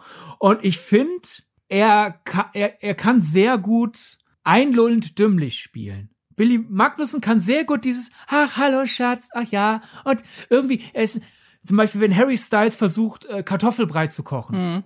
und nicht weiß, dass man die Nudeln, äh, die Nudeln sage ich schon, meine Güte. Da sind wir gerade bei Chris Pine legt seine Sonnenbrille weg. Ja, manchmal setzt das Hirn aus in unserem Alter. wenn wenn äh, Jack Kartoffelbrei stampfen will, aber hat die Kartoffeln noch nicht gekocht und wundert sich, warum ist das so schwer, die Kartoffeln zu zerdrücken. Punkt eins, in der Realität passt das dann ja zu, da, zu seinem, der, der, der, der, der, un, der lebensunfähige am Computer hockende Typ, dessen Freundin die ganze Zeit arbeitet, aber die muss auch bitte kochen, weil ich weiß nicht, wie Kartoffelbrei geht. Das funktioniert an sich inhaltlich, aber in der Szene denke ich mir halt, wie es halt da war, so, ja, das ist, soll das sympathisch sein, dass er das nicht kennt? Soll ich mich über ihn ärgern? Es war mir zu egal gespielt aber nicht so egal, dass es mich als Rätsel funktioniert hat, wenn du verstehst. Und Billy Magnussen sehe ich da total, oh Schatz, ach Gott, ja natürlich hätte ich die Kartoffel kochen müssen. Und sobald wir seine Realität sehen, finde ich, Billy Magnussen kann auch sehr gut ein ekelhafter Mistkerl spielen. Deswegen, deswegen. Ja, das Witzige ist, äh, und äh, den könnte man ja fast dann dazu nehmen, ich verwechsel Billy Magnussen ganz gern mit dem Darsteller von Pennywise. Welcher Skarsgård ist oh. es noch? Äh, einer von denen. Ja. Und es ist nicht muss man ja muss man ja leider sagen. Irgendwo findet man immer einen Skarsgård. Ähm, nee, weil ich finde, die haben eine ähnliche Ausstrahlung und ich würde da in dieses äh, zu dieser Art Schauspieler mit dieser Art Ausstrahlung auch noch, na, wie heißt der, mit dem du dich, äh, mit dem du mich mal verkuppeln wolltest? Bill Hader. Den ja. würde ich auch noch dazu packen. Weil ich glaube, das ist alles so die gleiche Art, aber Bill Hader könnte ich mir vor, ah, wobei. Bill Hader und Florence Pugh hätten natürlich vom Altersunterschied, glaube ich, ja mittlerweile einen zu starken Beigeschmack. Es sei denn, man hätte tatsächlich am Ende erklärt, dass er sie sich jünger gemacht hat im Programm. Ja. Und schon ist es der bessere Film. ich meine, an sich ist es ja auch nicht unrealistisch. Nee. Und man, es wäre noch eine, es wäre nicht unrealistisch, es wäre noch eine Komponente an Aussage. Genau. Würde mich auch nicht stören. Billy Magnussen ist ja auch noch mal bisschen älter als Florence Pugh. Mhm. Da habe ich ja auch schon gedenkselt. Ich meine, letzten Endes ist es ein Film, die Person muss ja auch nicht so alt sein wie die Person, die, also die Figur muss ja auch nicht so alt sein wie die Person, die Genau. die, die Figur spielt. Das ist ja. Nee, ja, kann ich sehen. Ansonsten, ich heb mir meinen Joker noch auf, weil ich glaube, da wirst du sagen, wow. Dylan Minette, Ja. Ja, den müsste ich ehrlich gesagt einfach mal wieder schauspielen sehen. Ich habe den ja, ich mag den ja sehr, ich habe den aber einfach lange schon nicht mehr spielen sehen. Da würde ich an dieser Stelle noch einen Schauspieler reinbringen, der eigentlich, ja, würde ich fast sagen, dann doch vielleicht schon einen Tick zu oft in, in einer Rolle eines nicht ganz so sympathischen Typen gecastet wurde, aber ich glaube, er ist gleichzeitig gerade beim breiten Publikum noch unbekannt genug, als dass man da sagen könnte, der könnte einen eventuell noch einlullen. Ich versuche meine Sätze in dieser Stelle noch länger zu fassen mit noch mehr Kommata, weil mir sein Name nicht einfällt. dann überspiele ich das Ganze noch ein bisschen. Bei Shia LaBeouf noch einmal da zurück, weil ich ja eben meinte, der ist zu intensiv. Ich finde jetzt nicht, dass Shia LaBeouf unfähig ist, Sympathieträger zu spielen. Aber er ist einfach, selbst wenn er einen Sympathieträger spielt, zu intensiv. Und daher hätte einfach nicht funktioniert. Und da ja auch laut Olivia Wilde ihr Grund ja auch war, er ist zu intensiv. Sowohl halt am Set einfach zu, zu verkrampft äh, proben will und auch zu intensiv spielt, ich sehe das komplett, weil das wäre, es wäre halt zu sehr so, Schatz, ich will dich jetzt glücklich machen, so, ja, okay, danke. ich sehe ihn da überhaupt nicht. Äh, hast du es mittlerweile gefunden? Ja, Will Poulter, wenn du den Nee. direkt vor Augen hast. Ich mag ihn sehr, aber ich kann ihn mir gar nicht in der Rolle Ja, vorstellen. den könnte ich mir nicht vorstellen in der Rolle, also jetzt nicht ad hoc, automatisch. Ich, ich stelle ihn mir nicht automatisch in der Rolle innerhalb der Welt vor, sondern eher innerhalb der Welt, also außerhalb, also in der realen Welt. Problem ist nur, damit ähm, mache ich an dieser Stelle einen, einen Punkt mit dem oder mach, setze ich an dieser Stelle ein Sternchen, auf das ich später noch äh, äh, noch näher eingehen möchte, bevor wir fertig, nachdem wir die die Besetzungsgeschichte durch haben. Denn ein weiteres Problem von mir mit dem Film ist nämlich, dass man von der Welt draußen viel zu wenig sieht. Stichwort Ready Player One. Ähm, da musste ich stark an Ready Player One denken. Da möchte ich aber gleich noch mal drauf eingehen. Aber da könnte ich mir halt Will Poulter tatsächlich in der Welt draußen. Ich kann ihn mir gut als Insel vorstellen. Der arme Kerl. Ach, das ist so gemein. Ja, ich weiß, der arme Kerl. Will Paul, da ist ein, ist ein sympathischer Kerl, aber äh, äh, und ich kann ihn mir auch super in diese in dieser 50er Welt kann ich ihn mir auch eigentlich gut vorstellen. Ich kann mir einfach nur dieses das was ich glaube, was hat die Rolle von Jack gebraucht hätte, damit der Film für mich ein bisschen besser funktioniert, das sehe ich da jetzt nicht. Äh, ist jetzt mein Joker und kein Wunder, der der wird selbst wenn Oliver White vielleicht kurz an den gedacht hat, der wird keine Zeit gehabt haben oder sonst was, aber einfach Fantasiewelt jetzt hier so. Tom Holland. Ja, gut. Der wird doch, hätte doch Hast du recht. Ja, ja. Also dem würde ich auf jeden Fall abkaufen, der liebende Ehemann von Florence Pugh zu sein. Und wenn er unfähig ist, die Kartoffeln zu stampfen, dann denke ich, der hat einen langen Arbeitstag. Ach, und guck mal, wie, wie, Der musste Leute retten. Ja, wie, wie, wie traurig er jetzt guckt, weil er zu dumm dafür ist. Ach, Schatzi, lass dich in den Arm nehmen. Und ich glaube ihm aber auch total, wenn, wenn man ihn lässt, dass er da wirklich dann den, den ekelhaften, den ekelhaften Mistkerl rausholen Ja. könnte. Ja, da hast du recht. Und das würde auch wie bei Harry Styles halt bei, bei einigen Leuten bei mir im Publikum auch funktionieren. Man, Böser Tom Holland, oh mein Gott. Ja, könntest du recht haben. Ich glaube, das ist, ist ein guter, guter Pick. Gut, such du doch dann einfach den nächsten Gesprächsfaden aus, weil jetzt sind wir ja die Harry Styles Sache los. Genau, ich habe ja eben schon mal, ähm, bin ja eben schon mal kurz drauf eingegangen. Ähm, ich musste, und ich weiß noch, als ich dir geschrieben habe, wie ich den Film fand, nachdem ich ihn gesehen habe, habe ich gesagt, ich würde gerne zwei, drei Filme als Vergleich hinzuziehen äh, und auch eine Serie. Nur dann würde ich halt spoilern. Und einer der Filme, die ich gerne als Vergleich hinzugezogen hätte, wäre Ready Player One gewesen. Denn Ready Player One spielt ja auch die meiste Zeit, beziehungsweise 90 Prozent der Zeit, in der, wie heißt denn die Welt? Nochmal. In, der, In dem Videospiel. in dem Videospiel. Und ähm, es wird halt die ganze Zeit gesagt, ja, wir sind alle in dem Videospiel, weil die Welt da draußen ist halt so schlimm und es gibt überhaupt keinen Reiz, sich irgendwie da draußen irgendwie aufzuhalten und deshalb suchen alle oder deshalb ist halt die Zuflucht eben dieses Spiel. Das hat und und für mich, ich mag, bei mir ist es ja so eine Hassliebe mit Ready Player One, weil ich kann den Film es kommt total drauf an, in welcher Stimmung ich bin und entweder ich hasse ihn oder ich liebe ihn. Was ich an dem Film aber schwierig finde, ist, dass er anders als zum Beispiel Matrix ja überhaupt keine, überhaupt nicht hinterfragt, dass man sich einfach die ganze Zeit in diesem Videospiel aufhalten sollte, weil die Welt da draußen ist ja scheiße. Also es gibt überhaupt nichts, was dir an die Hand gegeben wird, dass du mal hinterfragen könntest, ob es so gut ist, sein ganzes Leben lang in einem Videospiel zu verbringen. In, in äh, Don't Worry Darling ist es halt auch so, dass wir eine Szene sehen, in der äh, Florence Pugh und ähm, Harry Styles in der echten Welt leben. Da äh, bekommen wir dann für, eine, für einen ganz kurzen Moment eine gestresste, eine hochgestresste Florence Pugh zu sehen, die dann auch nur einmal sagen kann, aber ich liebe meinen Job, aber das sehen wir überhaupt nicht, weil in dem Moment, als äh, sie sagt, sie liebt ihren Job, wird sie von äh, von ihrem von ihrem Freund da bedrängt, der nach einem anstrengenden Arbeitstag äh, noch mit ihr schlafen will und sie dann irgendwie dafür fertig macht mehr oder weniger, dass sie so viel arbeitet und ja nie Zeit für sie hat und trotzdem sagt sie, ich liebe meinen Job und nichts an dieser Szene lässt irgendwie darauf hindeuten, dass sie ihren Job wirklich liebt. Also anhand dieser Szene die ganze, ich muss also anhand dieser einen Szene den ganzen Alltag in der Realität beurteilen und das Außer die Tatsache natürlich, dass sie nie gefragt wird, ob sie in dieses Spiel rein will, denke ich mir, eigentlich kann sie froh sein, weil die Welt, die ich gerade in zwei Minuten erklärt bekommen habe, die zeigt mir, es ist richtig scheiße hier. Sei doch froh, dass du in diesem Spiel bist, selbst wenn du nicht gefragt wurdest. Und ich will ja von Filmen wie Ready Player One oder Don't Worry Darling keine äh, philosophischen Ausmaße haben, wie zum Beispiel in Matrix aber ich möchte doch wenigstens so ein bisschen, auch da geht's wieder um die Fallhöhe an die Hand bekommen, weshalb es, weshalb diese Welt oder ich möchte doch, ich möchte ein bisschen Fleisch einfach haben, was die Weltbeschreibung um sie herum angeht. So.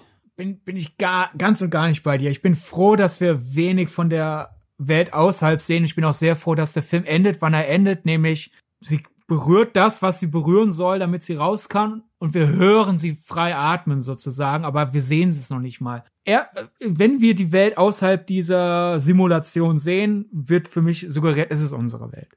Punkt. Und das reicht mir. Und dass dann halt ein Kerl kommt, eine Frau kidnappt in ein Videospiel und er weiß, es ist ein Videospiel, er hat quasi alle Optionen und bei der Frau wird sozusagen die Kindersicherung reingemacht. So, du, du weißt nichts, du kannst nichts. Hier sei mein Bückstück sozusagen. Oder sogar wortwörtlich bei einigen der Kerlen da.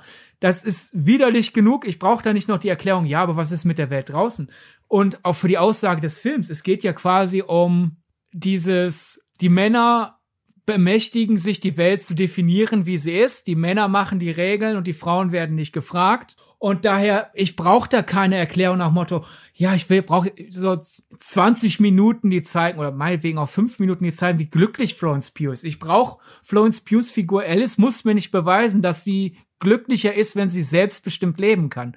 Das, das sehe ich als Grundvoraussetzung. Und je mehr der Film sich mit Erklärung aufgehalten hätte, wäre bei mir dann der Punkt, ich mein, du bist ja bisher weniger zufrieden. Wir hätten sozusagen die Position getauscht, weil ich hätte dann da im, im Sessel gesessen und gedacht, ja, natürlich findet sie es schön, selbstbestimmt ein normales Leben zu haben. Warum musst du mir das zeigen? Mhm. Zeig mir weiter die, die Metapher dafür, wie einengend Männer die Welt gestalten für Frauen. Zeig mir weiter die Metapher äh, dafür, dass halt das Leben einer Frau weniger Optionen hat. Halt in diesem Videospiel ja wortwörtlich, aber auch halt in der Realität. Also es ist ja, du würdest in meinen Augen die Metapher verwässern für ich muss ja äh, Dinge erklären, weil sonst heißt es, da ist ein Logikloch.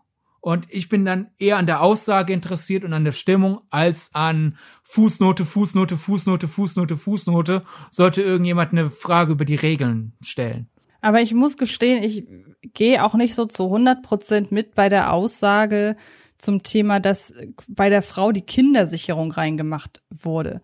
Weil ich meine, klar, äh, im weitesten. Alice wusste es nicht. Nee, eben, genau. Sie wusste es ja. nicht, weil sie ja nicht gefragt wird. Also weil sie nichts, weil sie nichts entscheidet. Sie wird quasi in das Spiel reingesaugt als inaktive Figur. Beziehungsweise ja. ihre Figur ist nicht darauf ausgelegt, äh, eigene Entscheidungen zu treffen.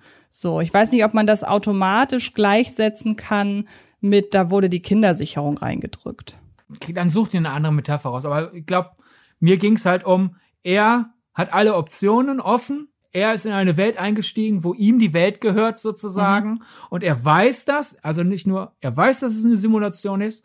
Und sie weiß es nicht und wird halt in eine niedrigere, in eine niedrige Position auch noch reingedrängt. Mhm. Also das ist sozusagen dieses, ja, dann nennt's halt nicht Kindersicherung, aber dieses, dieses massive Ungleichgewicht Mhm. aus Möglichkeiten und Wissen.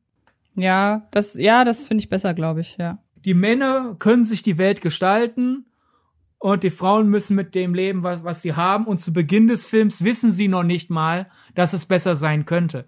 Mhm. Was ja auch so, äh, was für mich dann ja auch ein, ich habe zum Beispiel gehört, Logikloch, wenn ja das Berühren von Headquarter quasi der, der, das Portal nach draußen ist. Warum ist Florence Pugh berührt es und bleibt weiterhin drin? Und für mich ist das erstmal sozusagen dumm gesagt in, in Logik des Films einfach auf, äh, so funktioniert es innerhalb der Filmlogik. Ich kann ja eine Tür auch nur benutzen, wenn ich weiß, was eine Tür ist. Oder meinetwegen, ich kann ja nur dann auch hier wieder Sonnenbrille weglegen und denken, hä, wo ist die Sonnenbrille? Wir haben doch alle schon mal an einer Tür gezogen, obwohl sie eine Tür zum Drücken ist. Oder umgekehrt, ja. Florence Pugh geht dahin und weiß nicht, was das ist, also kann sie es nicht benutzen. Und auf metaphorischer Ebene ist, Aufklärung ist kein Einmalschnipsen.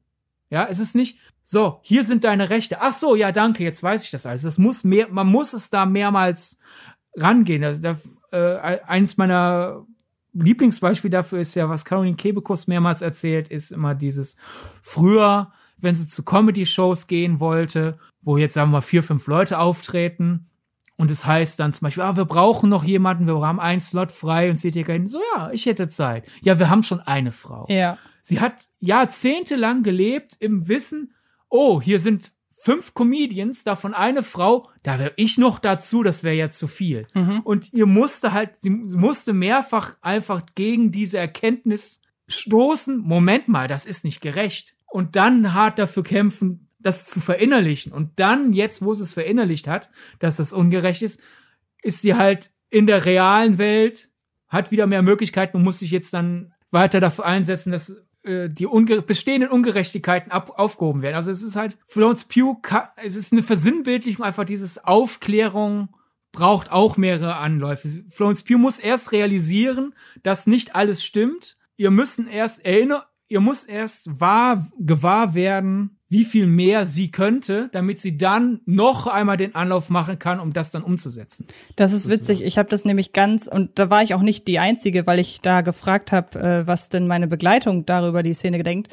Und wir waren da einer Meinung, dass sie sehr wohl rauskommt, aber sie noch wieder geschnappt und wieder zurück ins Spiel gebracht werden kann und dass bei diesem Prozess irgendwas schiefgelaufen sein muss, weil äh, dann diese Übertragung von ihrem Ich aufs Spiel, dass da irgendwie vielleicht auch durch das zu schnelle Rausgehen, weil man hat das ja auch manchmal, wenn man ein Programm dieses wie heißt das, USB-Stick sicher entfernen, weißt du? Ähm, Ja. Dass, dass das hier halt Florence quasi wird unsicher entfernt. Genau, ja, eben, genau. Und das war unsere Interpretation, dass ihr das sehr wohl gelungen ist, rauszukommen, aber dass sie sofort eingefangen wurde. ich, ich habe den ja Film ja nur einmal gesehen, daher äh, vielleicht haben Leute da äh, besser aufgepasst oder vielleicht hört das jemand, der noch mal rein will oder erst mal rein will. Ich meine, während der ganzen Verfolgungsjagd gegen Schluss gibt's einmal einen Satz, wenn sie rausgeht, kann sie nicht wieder rein. Okay. Womit ich dann auch wieder für mich, ich habe mir das so zusammengebaut, die Männer haben diese ganze Simulation so gemacht, die gehen ja auch jeden, jeden Tag da wieder hin, ne? Die haben sich eine wunderschöne Welt zusammengebaut, wo die Frauen all ihre Wünsche erfüllen und äh, keinen Willen haben und sehen wir nicht alle viel besser aus in diesen Klamotten und ach ha ja. Und dann können sie jederzeit rausgehen, wenn die wollen und können in die Freiheit. Und die Frauen sind halt gefangen, so nach Motto, so du bist jetzt hier mein Opfer, du weißt ja auch nicht, wo du, wo du bist, Jedenfalls gilt das für die meisten Frauen. Ein paar wird ja suggeriert, wissen sehr wohl, was Sache ist. Aber per se, so ich habe dir alle Optionen abgeschraubt und daher brauche ich hier, brauchst du als meine Gefangene ja auch nicht die Option Ein- und wieder Ausstieg. Mhm. Ne? Was für mich auch noch mal stärker die Abartigkeit der Männer in diesem Film unterstrichen Ja. hat. Und daher wäre mir niemals in den Sinn gekommen, äh, dass Florence es rausgeschafft hat. Ich stelle mir auch die, die ganze Logistik schwer vor. Wie kommt sie raus? Wer bringt sie dann wieder rein und so? Ich meine, dann wären wir jetzt bei Logikfragen, vor denen ich eben gesagt habe, die will ich mir bei dem Film gar nicht stellen. Daher äh, können wir das. Ja, aber lass uns doch da mal wirklich eine, eine, äh, ich hätte fast gesagt symptomatische, aber ein Logikloch quasi aufgreifen, wo ich mir jetzt, also du bist ja manchmal sehr gut, so Dinge, die für mich eindeutig Quatsch sind, dann doch noch mal irgendwie logisch unterfüttern zu können. Deshalb nimm das hier als ultimative Herausforderung. Was soll der Quatsch mit, wenn man hier stirbt, stirbt man auch im realen Leben? Das ist für mich ein Äquivalent zu in der Verfilmung von oder in der Nicole Kidman Verfilmung von Die Frauen von Stepford wird erklärt, dass das alles eine Gehirnwäsche an den Frauen ist und dann plötzlich kann die eine Geld spucken. Das ist extra also für mich ist das ein also das hält nix in irgendeiner Form stand. Hast du da irgendeine hast du da irgendeine Erklärung? Also erzählerisch ist es drin, um halt die äh, Fallhöhe. Natürlich, zu genau. machen. Ja. Ist ja alles nur Simulation, was soll's. Klar, genau. Äh, aber auch innere Logik ist natürlich, zumindest bei den Leuten, über wen wird das gesagt? Weißt du das noch? Hm, Ich glaube, das Weil wird zumindest bei den Leuten, die nicht wissen, dass es eine Simulation ist, sind wir so ein bisschen bei, Ich, ich meine, das wird gesagt, als Harry Styles angegriffen wird und als kurz im Raum steht, dass Harry Styles tot ist. Und dann müssen sie sich ja okay, ganz, und dann ja. müssen sie sich ja ganz, ganz schnell beeilen. Und in diesem Zusammenhang sagt, meine ich, ist es Chris Pine, der sagt, wir müssen uns beeilen, denn wer hier stirbt, stirbt auch im realen Leben. ja, ja, ja, ja jetzt, jetzt kommt die Erinnerung wieder hoch. Dann fällt das weg, weil ich hatte als einen Erklärungsansatz halt einfach dieses, ja, wenn du nicht weißt, dass das die Realität ist, äh, dass das nicht, wenn du nicht weißt, dass das nicht die Realität ist. Bei denjenigen, wenn du halt stirbst, Siehst du den Ring? Ach nein, das war ein anderer Film. Entschuldigung. Ja. ja, aber halt einfach so nach Motto, ah, ich verliere Blut, ich muss sterben, ah, Ja. Hirnschlag, Hirnschlag, bla bla bla. Ansonsten, ja, es ist halt dann die, wenn du im Traum stirbst, stirbst du auch im wahren Leben. Urbane Legende plus Horrorfilm, Erzählkonvention. Es ist halt einfach, die haben sich ihre Traumwelt zu ihrer bevorzugten Welt gemacht und daher wird man keine Sicherung einprogrammiert haben, so nach Motto, ja, aber was ist, wenn ich in der idealen Welt sterbe? Dann kann ich ja immer noch in die inideale Welt zurückkehren. Ich, ich glaube, das ist halt einfach so dieses Narrativ ist es drin, um es spannender zu machen, aber in der in der Logik der Filmwelt, wo man sowas das erfindet, ist es, glaube ich, es fand niemand fand das nötig, äh, sicherzustellen, dass simulierter Tod bloß simulierter Tod bleibt. Ja.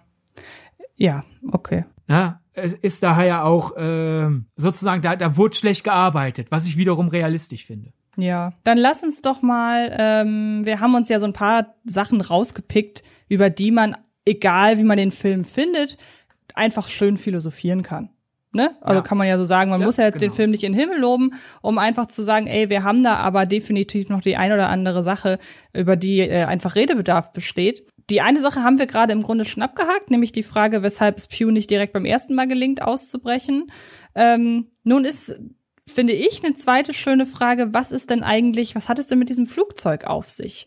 Ähm, ich habe da eine klare Theorie, deshalb darfst du anfangen, vielleicht hast du eine längere. Weil meine ist relativ kurz. Okay, ja. Ja, die Sache ist die, auch da verschwimmt so ein bisschen der, der metaphorische Ansatz mit der Erklärung, die da letzten drin, Endes drin ist, weil wer programmiert denn jetzt da so ein abstürzendes Flugzeug hin als Hinweis für, guck mal, geh da mal hin, wenn ich doch will, dass da niemand hingeht. Äh, daher, ich glaube, in der Filmwelt ist es halt einfach, Florence Pugh hat ja schon relativ früh Zweifel, ne, weil sie irgendwie sich ja doch ein bisschen an die reale Welt erinnert. Äh, unter anderem, weil ja Harry Styles immer dieses eine Lied immer noch summt. Und ich würde einfach mal auch einfach sagen, so wie es ja auch in unserer Wirklichkeit ist, ja, wir, du kannst 15 Leute nehmen, die in einem konservativen Haushalt aufwachsen und trotzdem wird irgendjemand davon etwas progressiver sein. Irgendwie ist da halt einfach an verschiedenen Einflüssen in Alice eine etwas stärkere, stärkerer Widerstand gegen diese Gehirnwäsche, nenne ich das jetzt mal.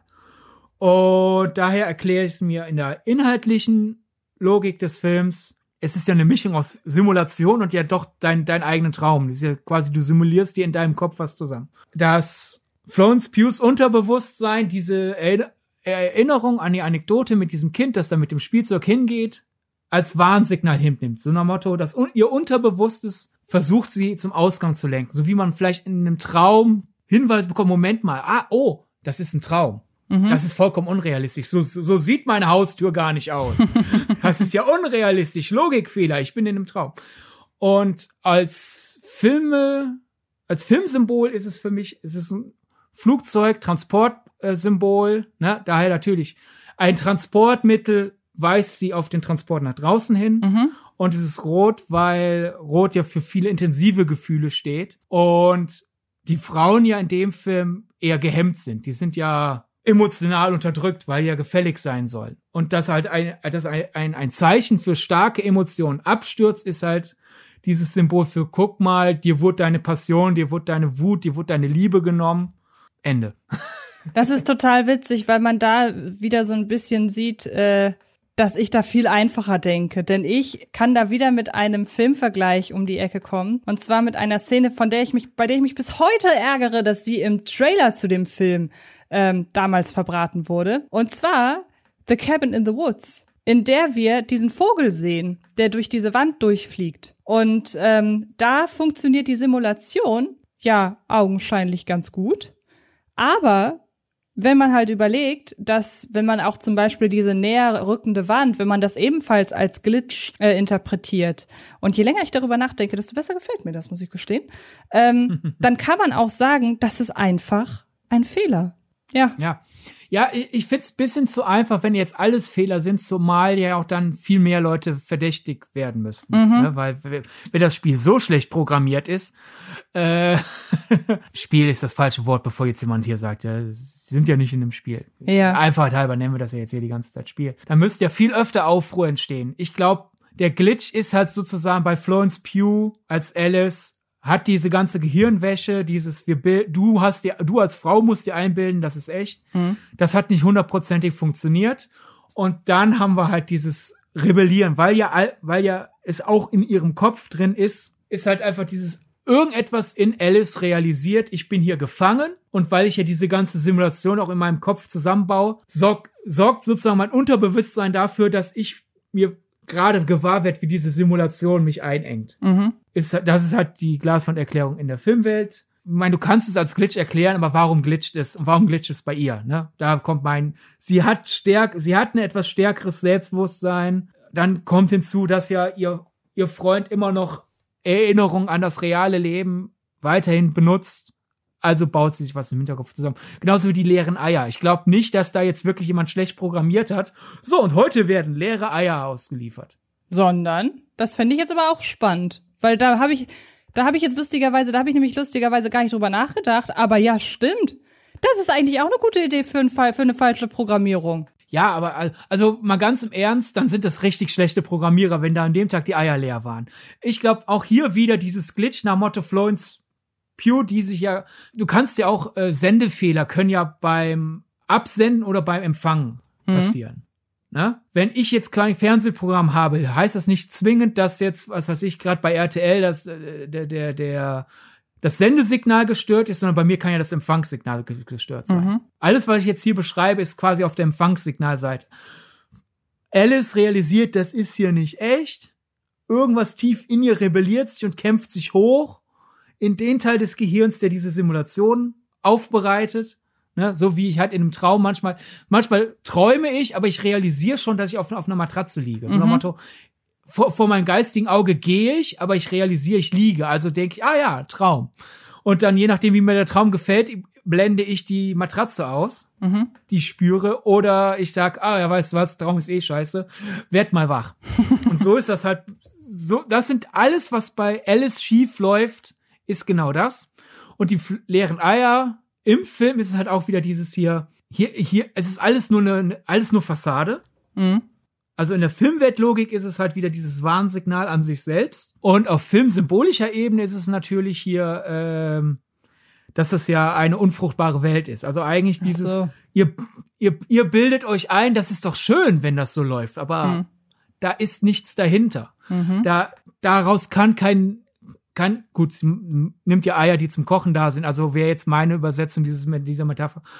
Dar, daran kann man nicht zehren. Per se sollten, äh, sind Eier ja aber auch immer noch als, äh, selbst wenn man ja nicht befruchtete Eier zum Kochen nimmt. Eier sind ja auch immer ein bisschen Symbol für Fruchtbarkeit. Ne? Also du mhm. kannst darauf keine Zukunft aufbauen. Ne? Ja. Dieses, dieses ganze Gesocks, was die sich schön vorstellen, ist äh, Schmu. Äh, wir, so, wir, ah, wir sollten auch realisieren, weil es, es gibt ja einen Rechtsruck. Es gibt ja diese Trend der Treadwives. Mhm.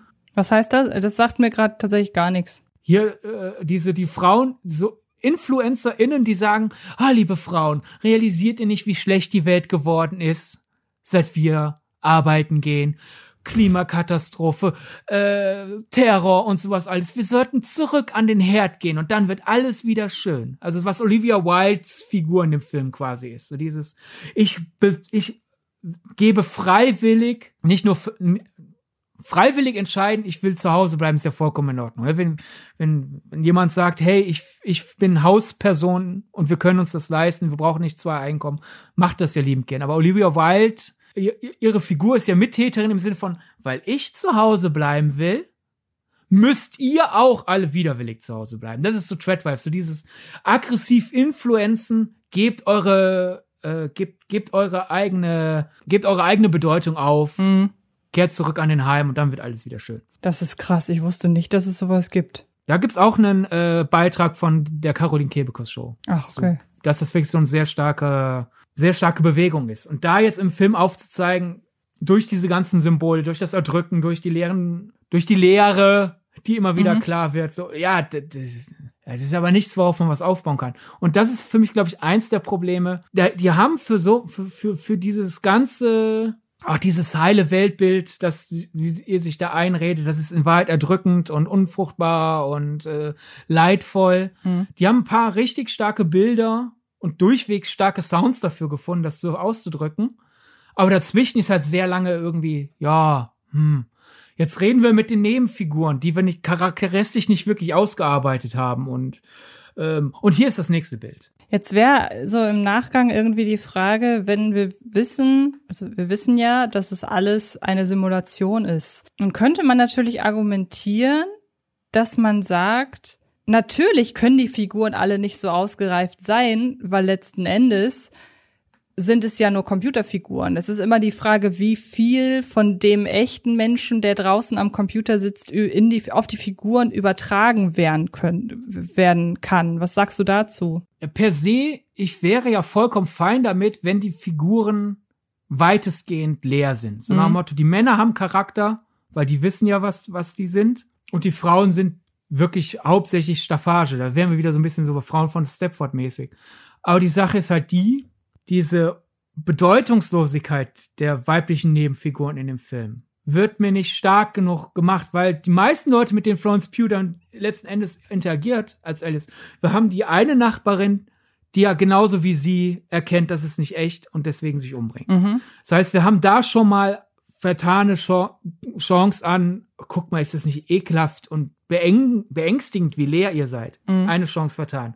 Dann Olivia Wilde, die ja Bescheid weiß und Gemma Chan. Und dann alle anderen Frauen und, und da, da wird, finde ich, aus ihrer Doppelbödigkeit, aus ihrer, aus ihrem Verrat an ihrem eigenen Geschlecht nicht viel genug gemacht. Und alle anderen Frauen, die sind, es wird mir zu viel Zeit mit unbedeutend verbracht. Ja. Statt, dass man zum Beispiel diese ganzen unbedeutenden Figuren quasi auch aktiv einsetzt. Am Motto, guck mal, ist das nicht unangenehm?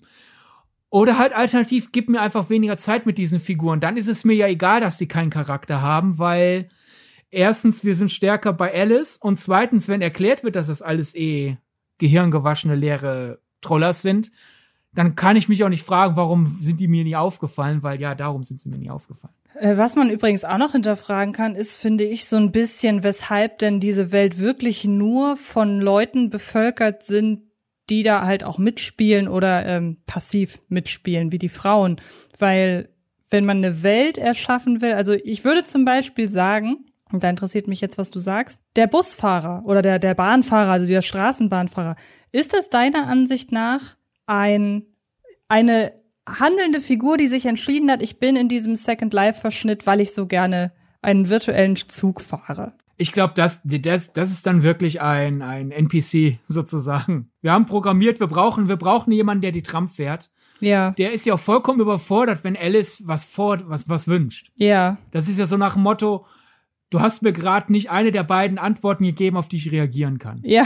Na, wäre das ein Mann, ein echter Mann wie äh, Jack und äh, Chris Pines Figur und so weiter, glaube ich, wird er sich stärker davon abhalten. Weil jetzt ist halt die Frage, ob es nicht eigentlich weil die wollen es ja auch, es ist ja schon eine, eine ideale Welt, aber glaubst du, dass die Welt, die hier programmiert wurde von den Männern, auch daraus besteht, dass sie halt nur aus sich und den Frauen besteht? Weil sonst hätten sie doch, dann je mehr, äh, wie heißen nochmal die Figuren, die nicht aktiv agieren? Du hast es gerade gesagt, das Wort. Ich, NPC. NPC, genau. Ähm, Non-playable Character heißt es, glaube ich, ne? Haben wir Genau. in Free Guy gelernt. Warum, warum gibt es davon nicht mehr, deiner, deiner Ansicht nach? Ich finde, es gibt zu wenig. Nee, also ich finde, erstens kommen wir dann noch stärker an die Budgetgrenzen. Du kannst ja nur das erzählen, was du erzählen kannst mit dem Geld. Ist ja auch laut Olivia Wilde, Mhm. und ich glaube ihr das total, sie wollte auch diese eine Figur, die sie spielt, eigentlich nicht spielen. Es gab halt nur irgendwann kam man an Budgetgrenzen und sie musste sich zwischen zwei Dingen entscheiden. Ach, okay, das wusste ich gar nicht. kann mir jetzt das und das leisten, dass das so und so aussieht, wie ich es gern will. Oder halt, ich habe nur noch eine Darstellerin, die ich besetzen muss. Ich habe Gage über für die. Weißt du was? Ja. Ich bezahle die Gage nicht, ich spiele das einfach selber und dafür haben wir Geld woanders über. Daher da jetzt irgendwie so eine Free Guy-mäßige Riesenwelt noch aufbauen, wäre der Film ja noch teurer geworden, man noch mehr Kompromisse machen müssen. Aber ich finde, es schadet auch der Aussage nicht, weil ja diese Typen, die sich diese ideale, für sich ideale Welt aufbauen, das Heimchen am Herd und ich gehe arbeiten und ich habe alle Rechte, ich habe alle Freiheiten und so weiter, ist das nicht cool? Für die gibt es nichts außer halt, ich bin der Boss und Hm. meine Frau macht die Beine breit, wann ich will und kocht das Essen. Für die gibt es sonst nichts. Da fand ich auch sehr clever und das waren einige der Sachen, wo ich schön fand im ersten, dem ersten Teil, bevor die Auflösung kommt, wie gestreut wird, das ist nicht echt, weil es nicht durchweg dieses offensichtliche halt wie die leeren Eier sind und dieses Erdrücken, sondern du hast ja auch manchmal so einfach so kleine Anführungszeichen Logikfehler, nicht Logikfehler im Film, sondern Logikfehler in der Simulation, würden die das wirklich simulieren, wie es war. Die Frauen sind viel zu anzüglich und freizügig dafür, dass das die 50er sind. Weil natürlich hatte man auch den 50ern Sex, sonst gäbe es uns nicht, weil wir alle, wir, wir und unsere Eltern und so weiter wären nie gezeugt worden. Aber halt, dass zum Beispiel Florence Pugh als Alice sehr viele Szenen vorm Fenster steht oder auch teilweise im, in der Einfahrt steht, in einem äh, Nachthemd, wo man ihren Busen durch sich abzeichnen sieht, inklusive Brustwarzen. So dieses, das wäre vollkommen unschicklich. So, die würde ja das Gespött das, die, der Nachbarschaft sein in diesen vermeintlich idealen 50er Jahren, wie diese Typen sich äh, zusammenträumen, weil guck mal, das Flittchen aus Haus 3, wie die rumläuft. So hingegen, die Männer haben sich das natürlich so zusammenprogrammiert, diese Typen. Ja, weißt du was, wir wollen diese angeblich wohlbehütete Heimchen am Herdwelt, aber das Verklemmte ziehen wir raus. Wir sind alle dauergeil und niemand stört sich daran. Ne? Und daher finde ich, die, die Typen brauchen sonst nichts, weil die nur an diese zwei Dinge denken. Machtgehabe und hier, Frau, mach mal. Äh, ich ich hätte es fast schon irritierend gefunden, wenn in dieser Welt ja auch noch was, was ich, können wir nicht noch ein simuliertes Disneyland hier einbauen? So, warum will so ein Typ ins Disneyland? Ich wollte gerade sagen, du hättest das gemacht in deiner Welt. Ja, ich, ich würde aber auch, also ich würde das ja alles nicht machen, ne? Das ist ja, Ja, weiß ich also doch. die die Personen, die Olivia Wilde kritisiert, äh, die musst du darauf runterbrechen. Ja, also ähm, klingt auf jeden Fall für mich schlüssig. Was ich noch ganz witzig finde, das kann ich mal einwerfen. Ich habe ist übrigens, ich habe die Welt eigentlich als insgesamt sehr zeitlos aufgefasst. Also klar, stilistisch orientiert sie sich natürlich definitiv an der 50er Jahre Welt und das passt ja auch noch mal einfach zu diesem zu der Thematik an sich. Aber ich glaube gar nicht mal, dass die, dass die, die diese Welt erschaffen haben, bewusst sich die 50er Jahre zum Vorbild genommen haben, sondern dass sie einfach eine Welt kreiert haben, die interessanterweise durch Zufall in den 50er Jahren mal ungefähr genauso aussah. Ich glaube, das, das, das wird der Botschaft vielleicht sogar noch ein Tick gerechter, muss ich gestehen. Wenn man quasi unterbewusst sieht, man sehnt sich dahin zurück und nicht das bewusst kreiert. Würde ich komplett widersprechen. Aber ich finde es schon sehr bewusst 50er mit ein bisschen 60er Elementen. Ich finde das gar nicht so zeitlos, außer halt die Offensichtlichkeit, äh, außer halt wie, wie, wie unverklemmt man mit Sex umgeht da in dieser Filmwelt. Äh, oder dieser fi fiktiven Welt innerhalb der Filmwelt. Und ich finde das auch sehr bewusst, weil wir sind da auch wieder bei diesen Thread-Wives. Es ist wieder dieses Verherrlichen von einer Vergangenheit, die teilweise diese Leute auch nicht erlebt haben, ne? Da, so, ich hab mal gehört, in den 50ern war alles viel schöner. Und daher müssen wir dahin zurück. Und dass dann teilweise ja auch Werte, die damals existiert haben, aber auch hinterfragt wurden, jetzt dann wahrgenommen werden als, nein, das war so und alle fanden das toll. Also dieser, dieser Schritt zurück in die 50er, in eine oder sagen wir eine, eine verzerrte Form der 50er ist absolut bewusst gewählt, finde ich. Sowohl von den Figuren, die das kreiert haben, als auch von Olivia Wilde, um aufzuzeigen, diesen, diesen Trend, woran, wonach sich manche Leute aktuell zurückwünschen. So wäre das, war das nicht schön, als einfach die Frauen freiwillig zu Hause geblieben sind. Nee, sie sind, sie sind nicht freiwillig zu Hause geblieben.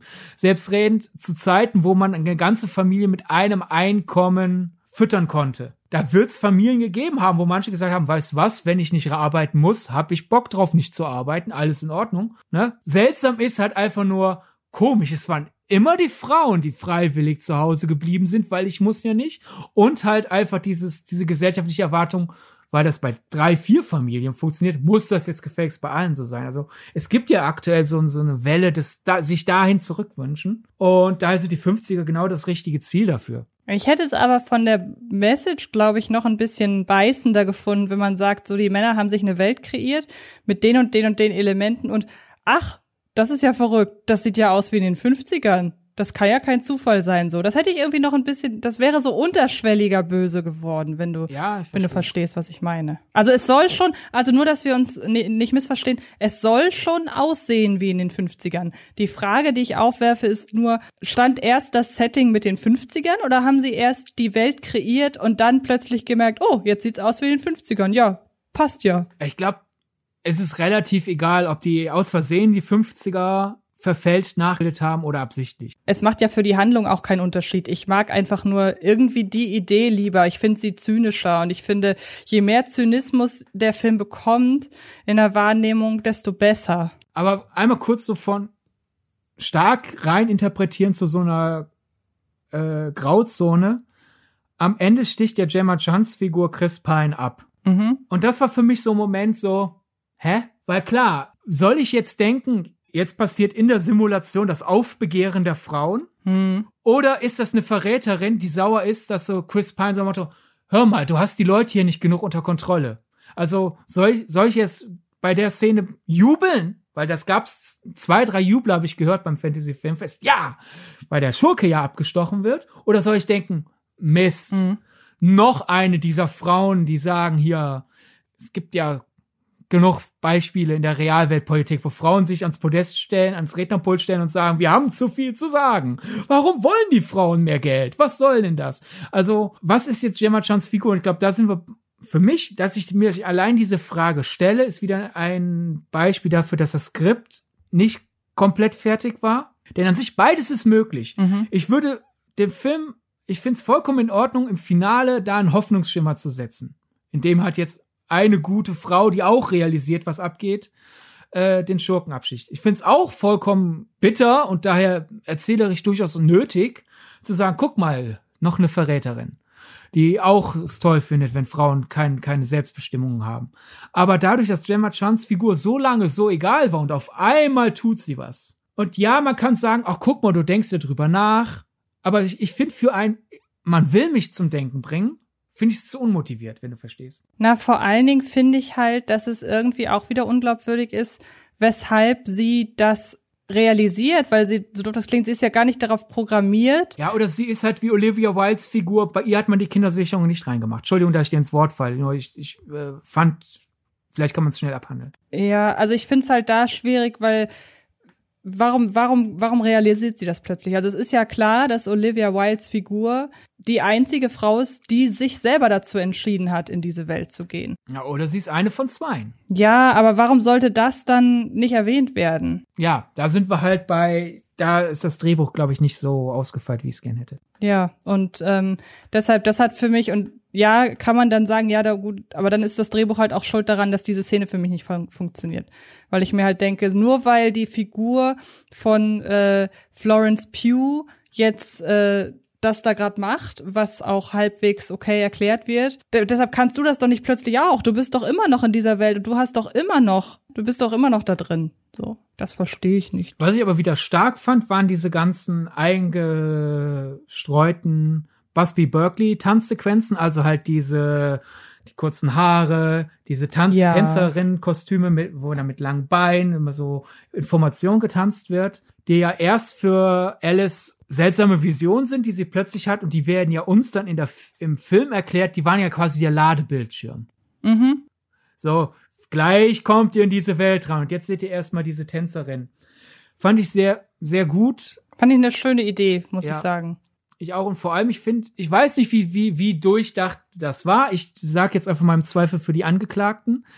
Äh, ich sag, das ist komplette Absicht, so wie ich mir das zusammengereimt habe, weil diese Busby Berkeley Tänzerin-Stil war vor allem groß in den 30ern und 40ern. Also rein, jetzt mal ganz dumm gesagt, die 30er und 40er kamen vor den 50ern, ne? So wie halt jetzt, ne? So, ich, bevor wir, bevor dann in dem, bevor wir im Film hauptsächlich die 50er zeigen, zeigen wir vor dieser 50er Simulation kam für die ein 30er, 40er Ladebildschirm. Äh, chronologisch finde ich ergibt das Sinn, aber es ist informiert natürlich das alles auch ein bisschen, denn ich finde diese Tanzsequenzen beeindruckend. Ich mag diese ganzen Musicals, die von äh, Berkeley choreografiert wurden, weil halt einfach teilweise, das sind absolute Mammutdinger, ja. Da hast du teilweise Mhm. mehrere Dutzend, wenn nicht sogar hunderte Tänzerinnen, die halt einheitlich tanzen. Und das ist natürlich äh, ein besonderes Können.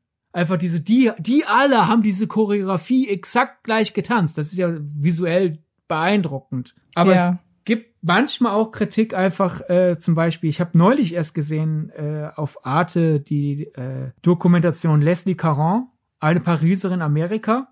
Und da geht's halt um eine Musical-Darstellerin, äh, Leslie Caron, ach, wer hätte das gedacht, hat unter anderem mitgespielt bei Gigi oder ein Amerikaner in Paris.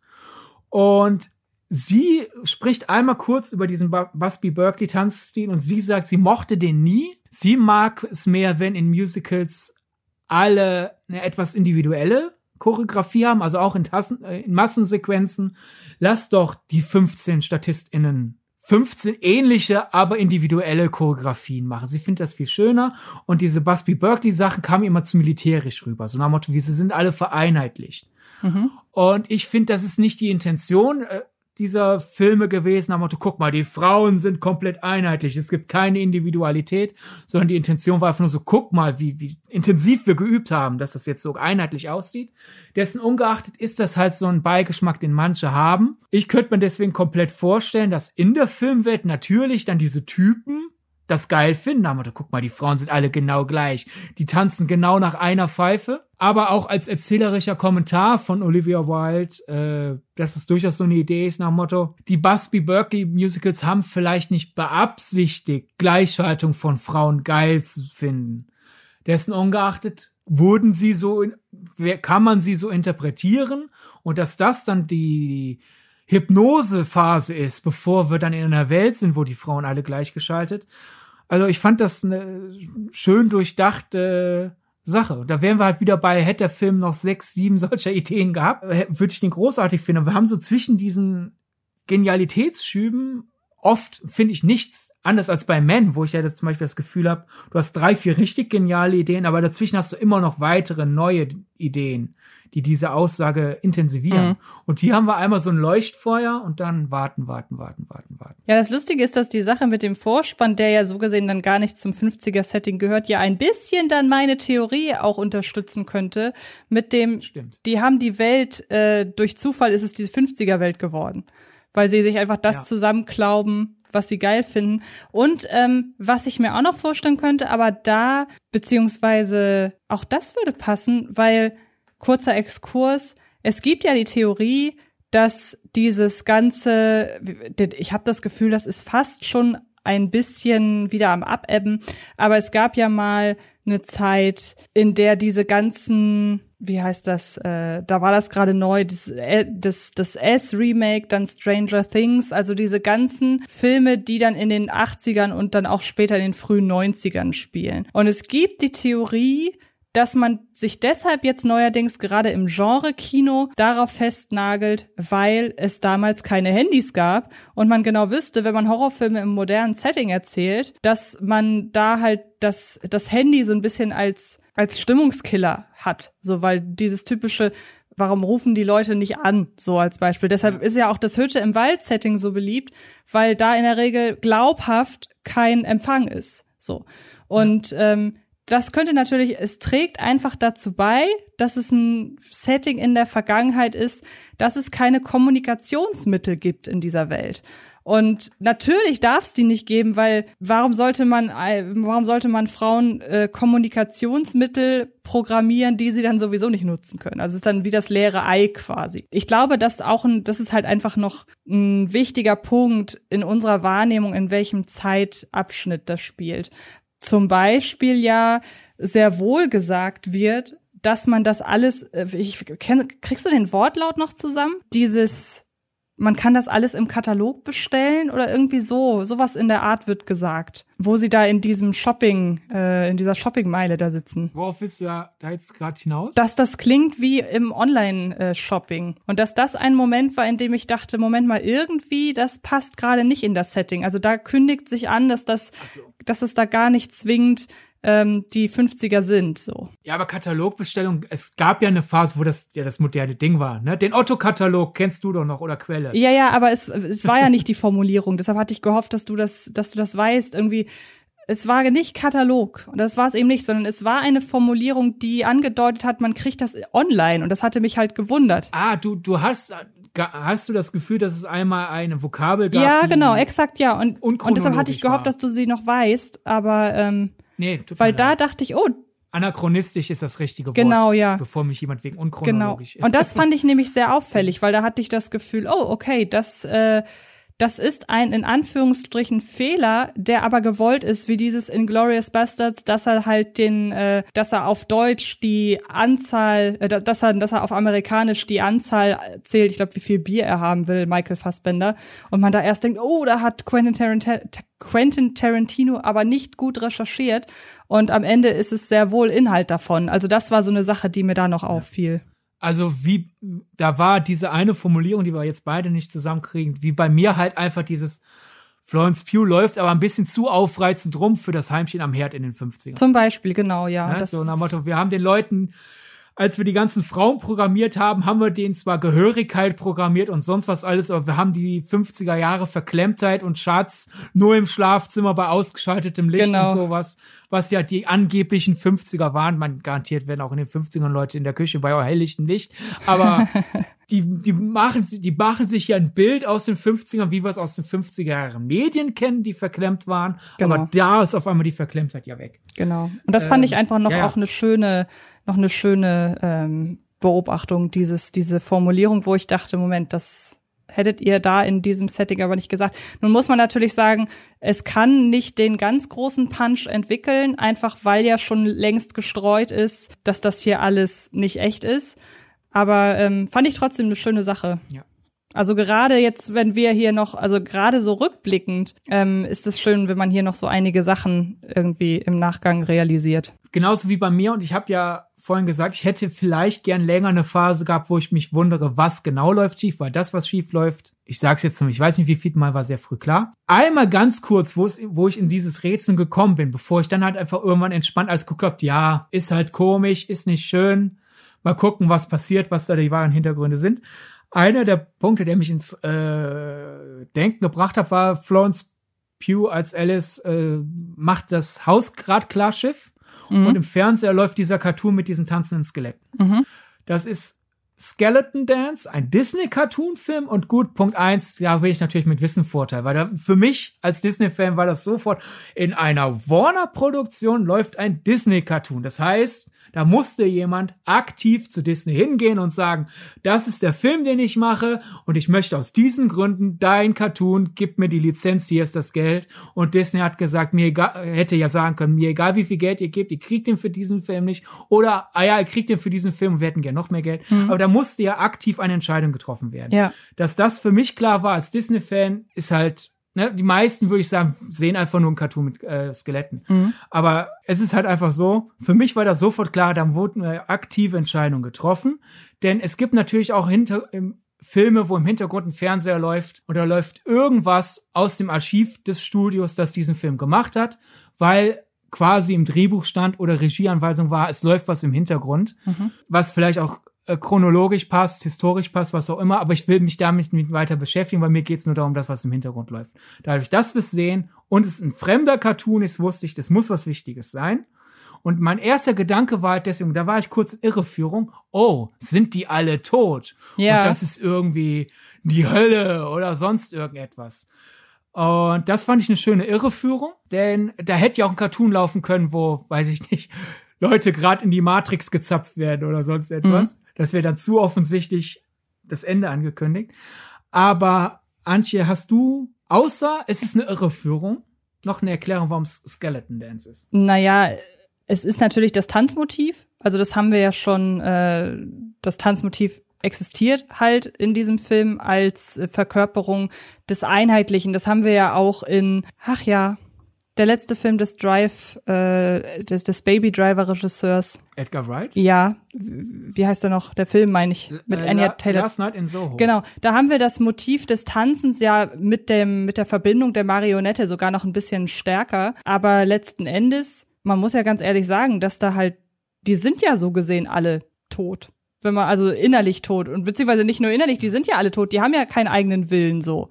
Also von daher, ich finde das nicht abwegig, ja. dazu sagen, das ist einfach, das war einfach ein dankbares Motiv, so. Ja, ja, eben, also die, die sind da ja alle unbeseelt. Die bewegen sich, aber gut, die Skelette in dem Cartoon werden ja nicht fremdgesteuert oder so, aber mhm. dennoch einfach so diese, diese, man sieht Dinge, die sich bewegen, aber sie haben ja keinen Körper, sie haben ja kein Gehirn. Mhm. Sind nur Skelette, sind nur Knochen.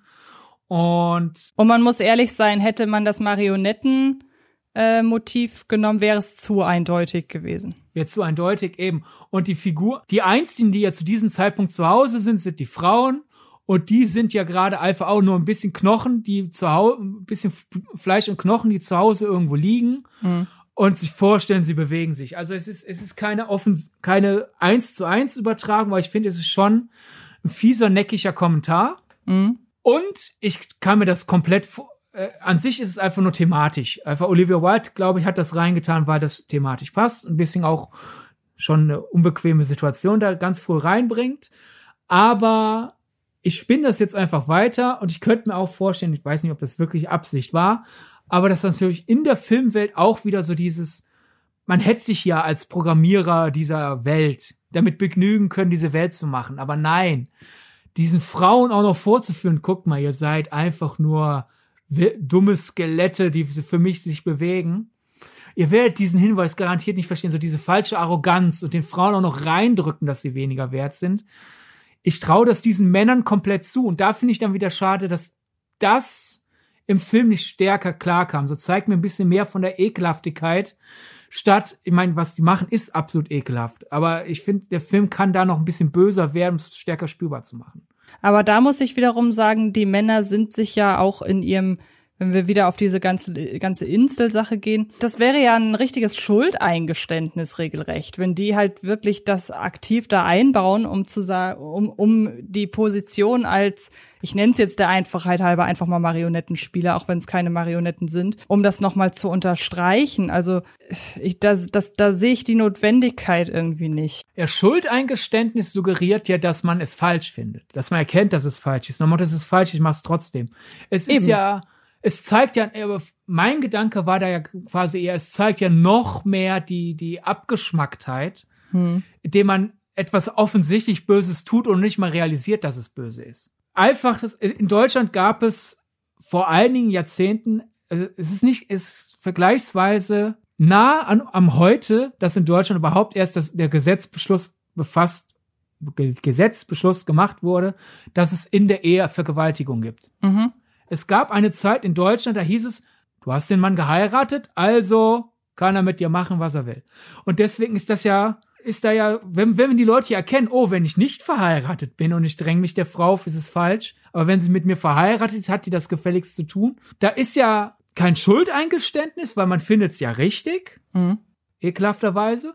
Aber man erkennt da ja schon, dass da ja Verstehst du, wenn da ja gesellschaftliche Diskussion ist, sollten wir das jetzt mal nicht mal verbieten, dass man das als Ehemann darf. Dann macht man es erst recht, wie bei dem Laila-Song, weißt du? Ja, darauf wollte ich eigentlich nicht hinaus. Äh, mir ging's ist um. Ist aber das aktuellste Beispiel. Das ist ja. dieses, diese Trotzhaltung. Es zeigt, wie weltfern und wie unempathisch die Leute sind, wenn sie ja erkennen, es gibt Situationen, wo ich das, das, in der ich mich einer Frau aufdränge und es ist falsch. Mhm aber in dieser Situation ist es nicht falsch. Es zeigt diese, diese komplette Empathielosigkeit. So dieses, ja.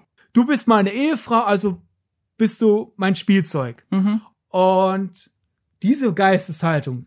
Deswegen, wenn, wenn jetzt da dieser Programmierer den Frauen auch noch reindrückt, haha, ihr seid meine dummen Marionetten, mhm. ist es ja kein Schuldeingeständnis, so nach Motto, ich habe sie zu Marionetten gemacht, ist das nicht ekelhaft? Naja, egal. Ja. Sondern es ist ja, er findet es ja toll, wie, wie sehr die Frauen erniedrigt. Ja, also das würde ich jetzt nicht unterschreiben. Ich, ähm, mir fällt tatsächlich jetzt nicht irgendwie eine Begründung ein, warum sie das reingenommen haben.